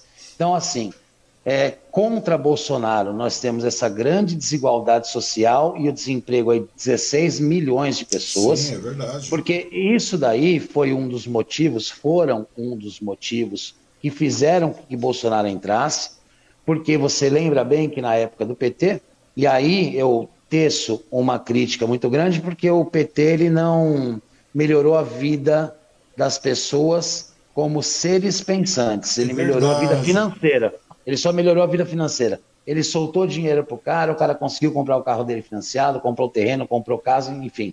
Ele endividou as pessoas, mas era uma carência. E aí, quando esse negócio A carência errado, educacional, a carência cultural, cara. Por que você é, transformar as pessoas como, como seres pensantes? Educação- Nós estaríamos uma polícia funcional, cara. não tenha dúvida, educação financeira não tinha, então tinha, tinha dinheiro sobrando, entre aspas, mas inexistia educação financeira, e aí as pessoas acabaram se endividando mais do que podiam.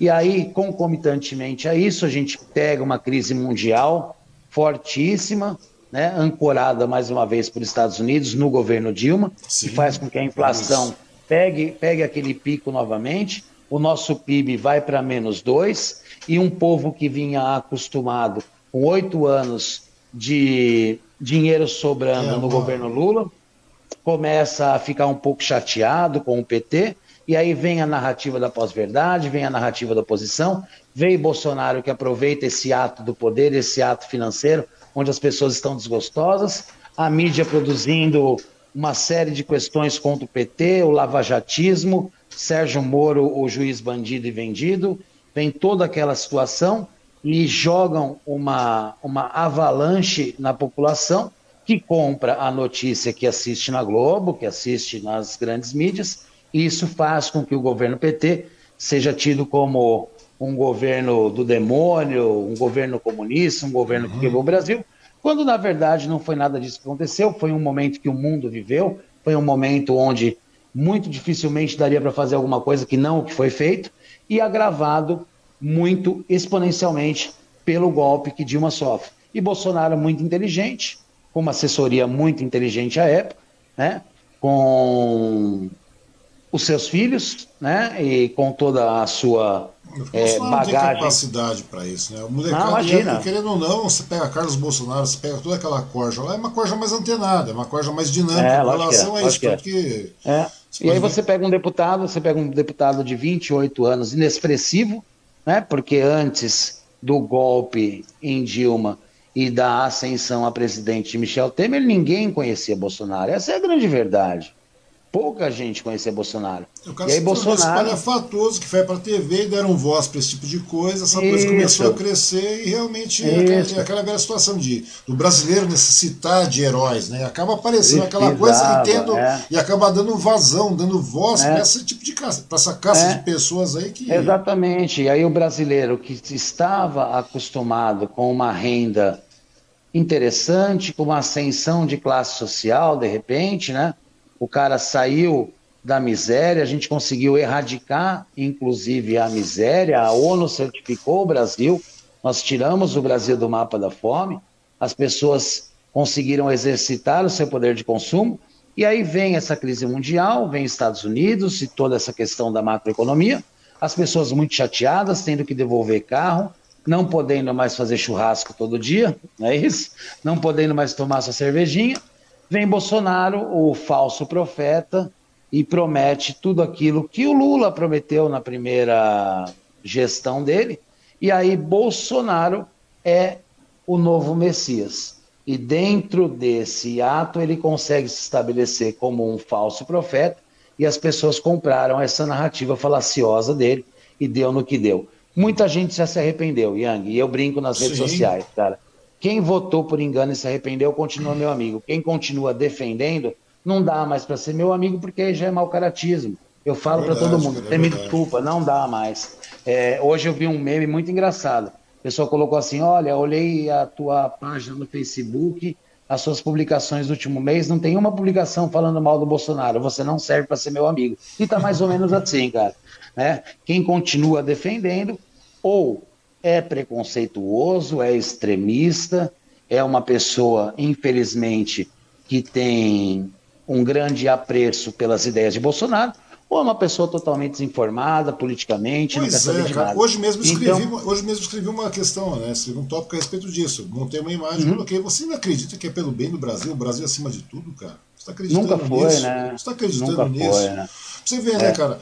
E uma questão, até para a gente começar a finalizar, cara, é com relação uhum. à questão dessas manifestações que estamos vivenciando agora, né? É claro, uhum. eu falei com várias lideranças aqui da, da, da, da progressista da lado esquerda, e o que acontece, uhum. cara? Muitas vezes eu vejo que esse, esse caos aí, porque o primeiro ano do Bolsonaro foi aquela desgraça econômica, né, cara? Foi um, uhum. um ano pior do que o do Temer, que só por aí já merecia um pé na bunda, né? Já merecia expulsar Sim. um cara desse, o cara seria cobrado, tá? Porque você vê que não tem norte, o cara não tem gerenciamento, o cara não tem nada.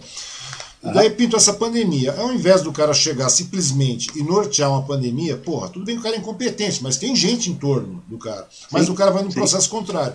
De, é, e tem um detalhe, né, cara? Daí você vê, vem desinformação, vem o terror, vem o medo, vem pessoas morrendo pra tudo quanto é lado tal. O pessoal fala, uhum. nossa, Wang, você é meio doido, você é meio tópico. Eu faço essa pergunta sempre, cara. Porque eu não uhum. posso estar tão errado assim, cara. Você não acha que isso aí, porque a partir do momento que o povo começasse a passar fome, começar a ficar desempregado, não precisa, esquece as mortes pela pandemia, cara. Já era um motivo uhum. mais do que suficiente. Não foi assim tirar a Dilma, cara? Não foi essa desculpa de correr é, atrás da Dilma e é. tudo mais, o Lula é. e tudo mais. Uhum. Isso não seria motivo mais que suficiente para que a população fosse à rua, cara. Porém, com a pandemia, a população não tem como ir à rua. Para você tirar um cara desse, é só a base da rua mesmo. Colocar todo é, mundo. É. Se você deixar para o Senado fazer, se você deixar para a Câmara de Deputados fazer, eles não vão fazer isso, cara.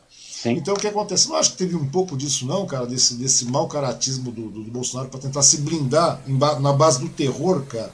Aterrorizando é. a população para que a população ficasse refém dessa situação nas mãos dele, cara, e não pudesse é, questionar isso. Agora que chegou no limite, a corda estourou, a imunização começou, tá, etc. Você está vendo que os números de pessoas aumentando cada dia mais nessas manifestações. Dia 24 tem outra agora, né? Diga-se de passagem. É, você não acha que isso aí, cara, essa, essa movimentação aí oportuna, diga-se de passagem, você não acha que isso aí já está sendo mais que suficiente para que a população também comece a ter uma noção real de, de, de que, de que votaram errado e, e começar a ter um, uma adesão maior das pessoas que, porventura, eram eleitores do Bolsonaro, que eram incautos, ou são, fazem parte desse grupo de incautos que acabaram votando no rapaz aí. Você não acha que isso aí pode começar a mostrar realmente o, o, o, o trâmite da coisa, começar a fazer pesar? Porque manifestações desse porte começam a incomodar todo mundo, começa a incomodar o Senado, começa a incomodar o empresariado, começa a incomodar uhum. todo mundo aí. Você acha que o caminho Sim. é esse mesmo no momento? É, e aí nós temos duas análises para essa questão da, das movimentações e manifestações que nós estamos tendo, né? E aí vem mais uma vez ao encontro daquilo que a gente estava falando de pós-verdade, né? E rede uhum. social, é muito engraçado. Aproveitando o gancho aí, a pergunta é interessante, né, Ian? É, eu publiquei um vídeo da página Mídia Ninja que fez um panorama da Avenida Paulista com um drone mostrando lá na penúltima movimentação, na penúltima é, manifestação, se eu não me engano, seis, sete, dez quarteirões da Avenida Paulista tomada, né? Uhum. E aí tem aquela imagem de drone, colocaram uma música, ficou muito bacana mesmo o, o vídeo do Media Ninja, os caras são muito bons. E eu postei. o primeiro comentário que eu tive, cara, é fake, é mentira, não tinha ninguém na Avenida é. Paulista. Cara, é impressionante, Yang. Então, assim, a pós-verdade e a rede social, como já bem previa lá Humberto Eco, né, filósofo italiano, ela deu realmente voz a milhares de imbecis. É impressionante, porque a pessoa vê o que está acontecendo, passa, por exemplo, no Jornal Nacional, e aí a pessoa bolsonarista, ela fala o seguinte, é fake. A Globo está é, aumentando. É, é, Na internet é mentira. É, então assim, ó, Yang, eu vejo assim, as movimentações elas são muito interessantes sim para colocar pressão no governo, porque o governo sabe que não é mentira. As pessoas elas podem até refutar a situação, falar que é fake news, ou mesmo sabendo que não é fake news, tentar defender essa narrativa tosca, mas acontece, enfim. Mas aí eu vejo uma situação de rua muito interessante no sentido de pressionar o governo, sim, né? Lembro bem da, da nossa fase lá dos caras pintadas, né? Para tirar o Collor, lembra aquela história Lembro, toda, perfeitamente. Né? Então, ele vem mais ou menos né, nesse, nesse movimento, mas o que eu percebo é o seguinte: isso não faz com que a pessoa que acredite no Bolsonaro mude de opinião por conta do movimento. Você falou assim: ah, será que a pessoa não começa a se ligar? Poxa, tem é, tanta uma, gente. Gera uma consciência, uma... né, cara? Será que gera? Não gera, cara. Infelizmente não gera, essa é a minha opinião. E aí eu percebo o seguinte: quando a gente faz um movimento, quando a gente faz uma passeata, quando a gente faz qualquer ato político, nós estamos pregando naquele momento para convertidos. Quem não gosta do Bolsonaro vai apoiar a passeata, vai apoiar essa mobilização.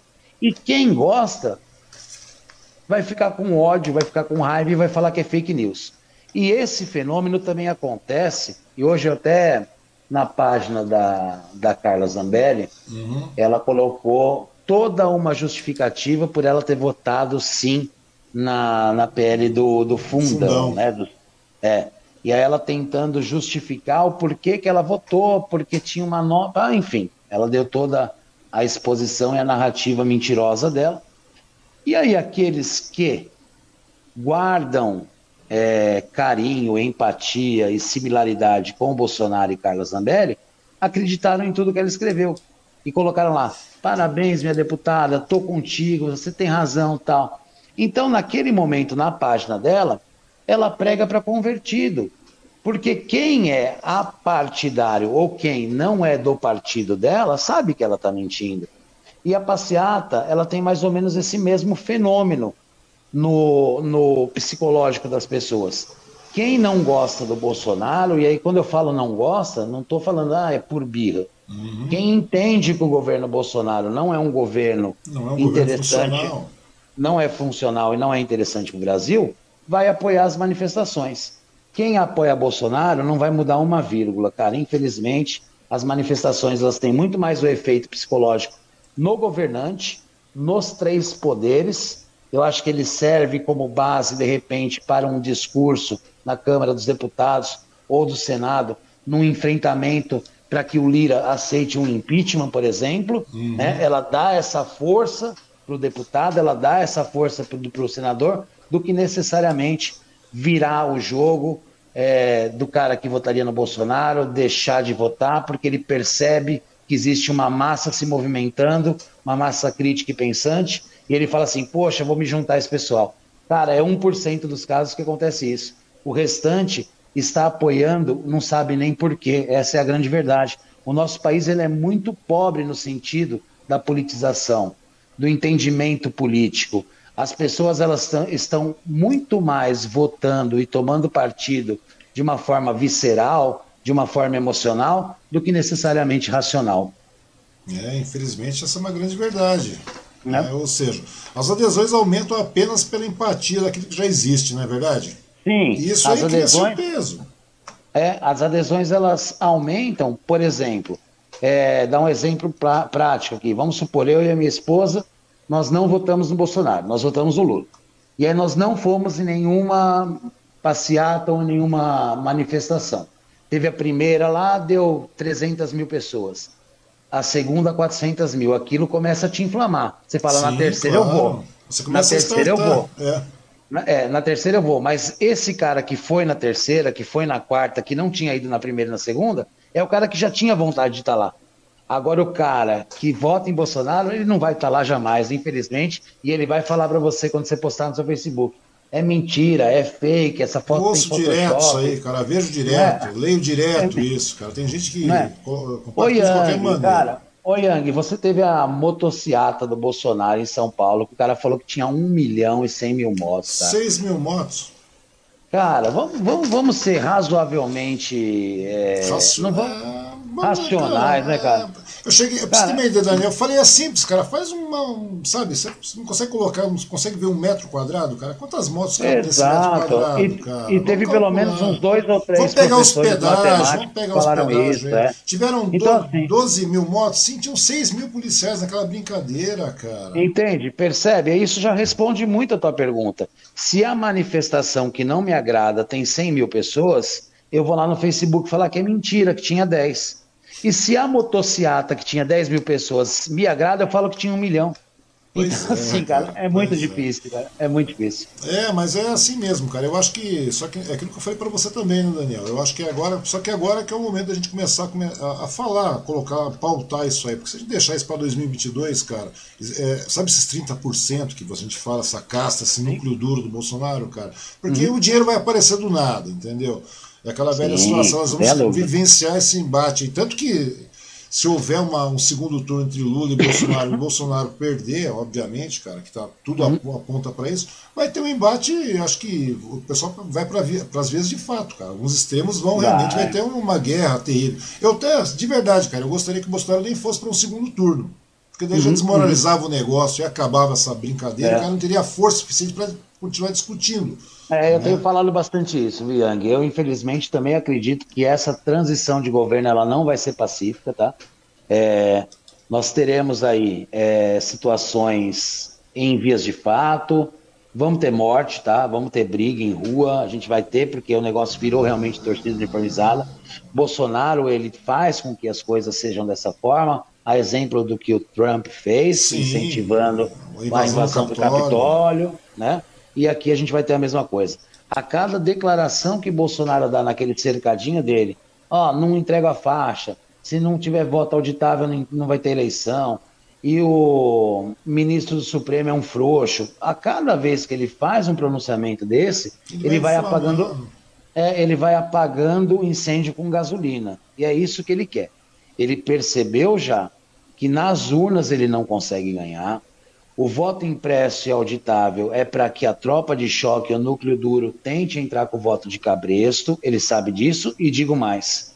Existe uma análise que é do Jones Manuel, que eu vou copiar agora aqui dele, uhum. e aí vou explanar para você.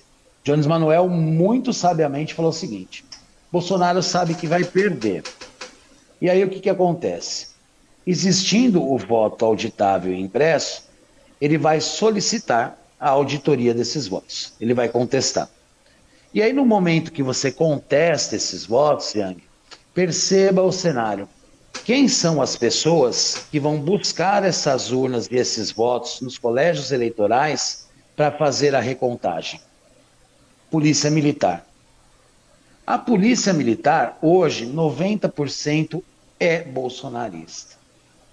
E aí eu não digo em São Paulo e não digo nos grandes centros. Mas quando você pegar lá aquela cidadezinha lá do fundão da Bahia, lá do fundão do Piauí, quando você chegar em Exu, quando você chegar lá em Santana do Cariri, que o policial pegar essa urna eletrônica, colocar dentro da viatura dele para fazer recontagem, meu irmão, você pode ter certeza que a urna que tiver menos voto para Bolsonaro vai sumir, vai ter voto de Bolsonaro que vai estar na viatura que os caras vão enfiar dentro da urna, os caras vão fazer o diabo para tentar fraudar as eleições. Então o medo de Bolsonaro não é que as eleições sejam fraudadas, o que ele quer é fraudar as eleições. Sim, aí que está diferente. É, já, já, levantei essa bola aí, o pessoal fala, não, aí você está delirando. Eu falei, não, meu querido, pior que não. Não, tô, não, tô, não, não é, não é delírio, não. é exatamente isso. E ele vai usar desse expediente, ele vai usar o núcleo duro, ele vai incitar a violência, ele não vai querer entregar a faixa, e a gente vai viver um momento muito difícil, mas que vai ser para o nosso crescimento, não tenha dúvida, eu acredito assim. É, eu penso dessa mesma maneira. Eu acho que, inclusive, um Bolsonaro, cara, um retrocesso desse aí é para que nós possamos aprender realmente, né, cara, vivenciar, porque muitas vezes as pessoas é. esquecem. De tempos em tempos, o ser humano, na sua evolução, acaba retrocedendo, cara. A grande verdade é essa, né, o Daniel? e quem não, conhece, é, é, quem não conhece a história corre o risco de repeti-la, né? Eu falei, Essa rapaz, frase, parece, que tá é... vendo, parece que a gente tem um Mussolini pendurado aqui, ninguém percebe isso, né, cara? Acho não incrível é? É verdade, isso. É verdade, cara. E infelizmente as pessoas elas precisam e carecem de mais entendimento político, conhecimento histórico, né? Pois é. é quando pois é. você tem, né, o Yang, e aí eu, eu, eu falo muito isso, né? As pessoas que falam, olha, na ditadura era melhor. Ah, hoje é muito mimimi. Antes a gente podia chamar o cara de preto, antes a gente podia brincar que o cara é macaco, antes a gente podia chamar a mulher de puta. Cara, é essa galera que gosta de Bolsonaro. Cara. Essa galera que está sentindo falta do passado. Essa galera que defende a ditadura. É o, tiozão do, é o tiozão do churrasco da piada de preto, é o tiozão do churrasco da piada de gay. E esses caras, infelizmente, se identificam com o Bolsonaro. Porque o Bolsonaro é a personificação do tiozão Isso do churrasco. Aí, é, né? verdade é. Só que em, em compensação, você, em contrapartida, você abre mão de toda uma evolução, né? A grande verdade é, é, essa, cara. Você abre mão de toda uma evolução que, que, que é de direito, que você vai, faz por conquista, né? Faz por, é. pelo, pelo, por sofrimento, né, cara? A gente vai crescendo é. dessa maneira. E, infelizmente acontece isso. Vamos ver como é que vai ser o negócio, porque eu acho que agora tem que é. ser mais ou menos essa fase mesmo. Juntar todo Exatamente. mundo, todo mundo começar a, a, conscientizar o máximo possível, despertar, fazer com que essa pessoa que realmente não gosta, está sentindo na pele o negócio, que ela tenha caia, sabe, desperte novamente o que você falou. Não gosto, não gosto, vamos para frente, votei errado, estou desgostoso, votei por erro, vamos crescer, vamos fazer o negócio mudar. E o momento é agora. Se a gente deixar para 2022, o negócio fica complicado. A gente vai chegar nesses Exatamente. embates aí e nós vamos ter um, problemas gravíssimos, já, cara. Já, já errou com o Collor, já errou com o Fernando Henrique, já errou de novo, vai errando e aprendendo, né? O importante é que pelo menos aprenda com o erro para tentar não repeti-lo, né? É verdade, Tomara. cara, é verdade. Quando eu te falei com relação à questão do Mussolini, a gente já sabe como é que terminou a história lá, né, cara? A grande verdade pois é essa. É. E eu tô vendo que a história não mente, né, cara? A grande verdade é essa. Até a moto, até a foto da moto é igual, né? É igualzinho, cara. Eu fico falando, meu, será que um dia você vai ver essa coisa pendurada aí? Pendurada não digo tanto, né, cara? Mas pelo menos pagando por todas essas bobagem, esse monte de crime que o cara tá cometendo. Não só ele, só a prole e essa corja toda que tá apoiando. Mas, Sim, Daniel... esse é um outro grande medo, né, do cara, né? Hoje ele tem muito medo de não ser eleito e acabar sendo preso, porque é o que vai acontecer. Pois né? é, o Pazuello tá assim hoje, cara. Você não viu a história da Coronavac? É a mesma história Sim, hoje exatamente. aí, cara. Acabou de estourar exatamente. isso aí hoje. Você imagina como é que vai ser. É uma grande verdade isso aí. Mas vamos trabalhar para que isso venha acontecer de maneira tranquila, né, cara? Essa transição venha a ser tranquila. É isso aí, Ang. Daniel, Maravilha, meu irmão. Daniel, de verdade, muito obrigado pela sua disponibilidade, pelo seu tempo, né, meu? Eu sei que, que é isso. Já Passou rapidinho, ó. A gente ficou Passou, aí duas horas, horas conversando e... e... vai, cara. E é muito bom você poder conversar com pessoas esclarecidas, cara. Sabe, você sai, dessas, você sai dessas conversas maiores, cara. Sabe, você é, sabe quando essa, você sai. É, essa conversa já era para acontecer no dia 2, né? Mas aí eu tomei a AstraZeneca. E aí eu até brinquei aqui com a minha esposa, parece que eu lutei com o Mike Tyson aí, mas pois é, cara, eu também tomei AstraZeneca, cara, fiquei meio mal uns dois dias, dois dias eu fiquei muito ruim, é. cara. Daí Aquele hoje... dia que a gente ia fazer a, esse bate-papo aí mesmo, cara. Não tem como a, render, cara. É, a nuca formigava, o olho ele ardia. E aí eu falei, cara, até brinquei com a minha esposa, falei, cara, será que eu saí para vacinar e aí peguei Covid? Porque eu comecei a ler, né? Falei, pô, todos os sintomas é de Covid. Mas aí você começa a entender, né, que o pois vírus é, da vacina, cara. ele traz realmente alguns efeitos colaterais parecidos. Mas aí foi o dia 1, dia 2, dia 3 já estava melhor, trabalhei de é, boa. Eu fiquei dois dias ruim também, cara. Mas para você ter uma ideia, e hoje, mesmo com isso, cara, eu, eu acabei ouvindo uma história aqui, né? Minha mulher veio trazer a é. história é. de, uma, de uma cliente dela. Ela chegou e falou: pô, a mulher tomou as duas doses e pegou Covid, essa vacina não presta, tal, etc. Isso a mulher falando para minha esposa, eu falei, Pô, né? as pessoas parecem é que têm consciência da é né? desinformação da coisa, cara. E, né, e, e, e interessante, cara, que esse mote bolsonarista se vale desse conteúdo, né, cara? Isso é um retrocesso tremendo. Ou seja, está frio. Está frio no litoral, Daniel? Se está tá, frio aqui, tá não, tá frio. uma temperatura não, agradável. Não, mas digamos que esteja num frio. Vamos pegar um invernal tá. mesmo, aquele ah, invernal ah. que nós estávamos vivendo esses dias atrás aí, cara. Sim. Você vai estar agasalhado, concorda?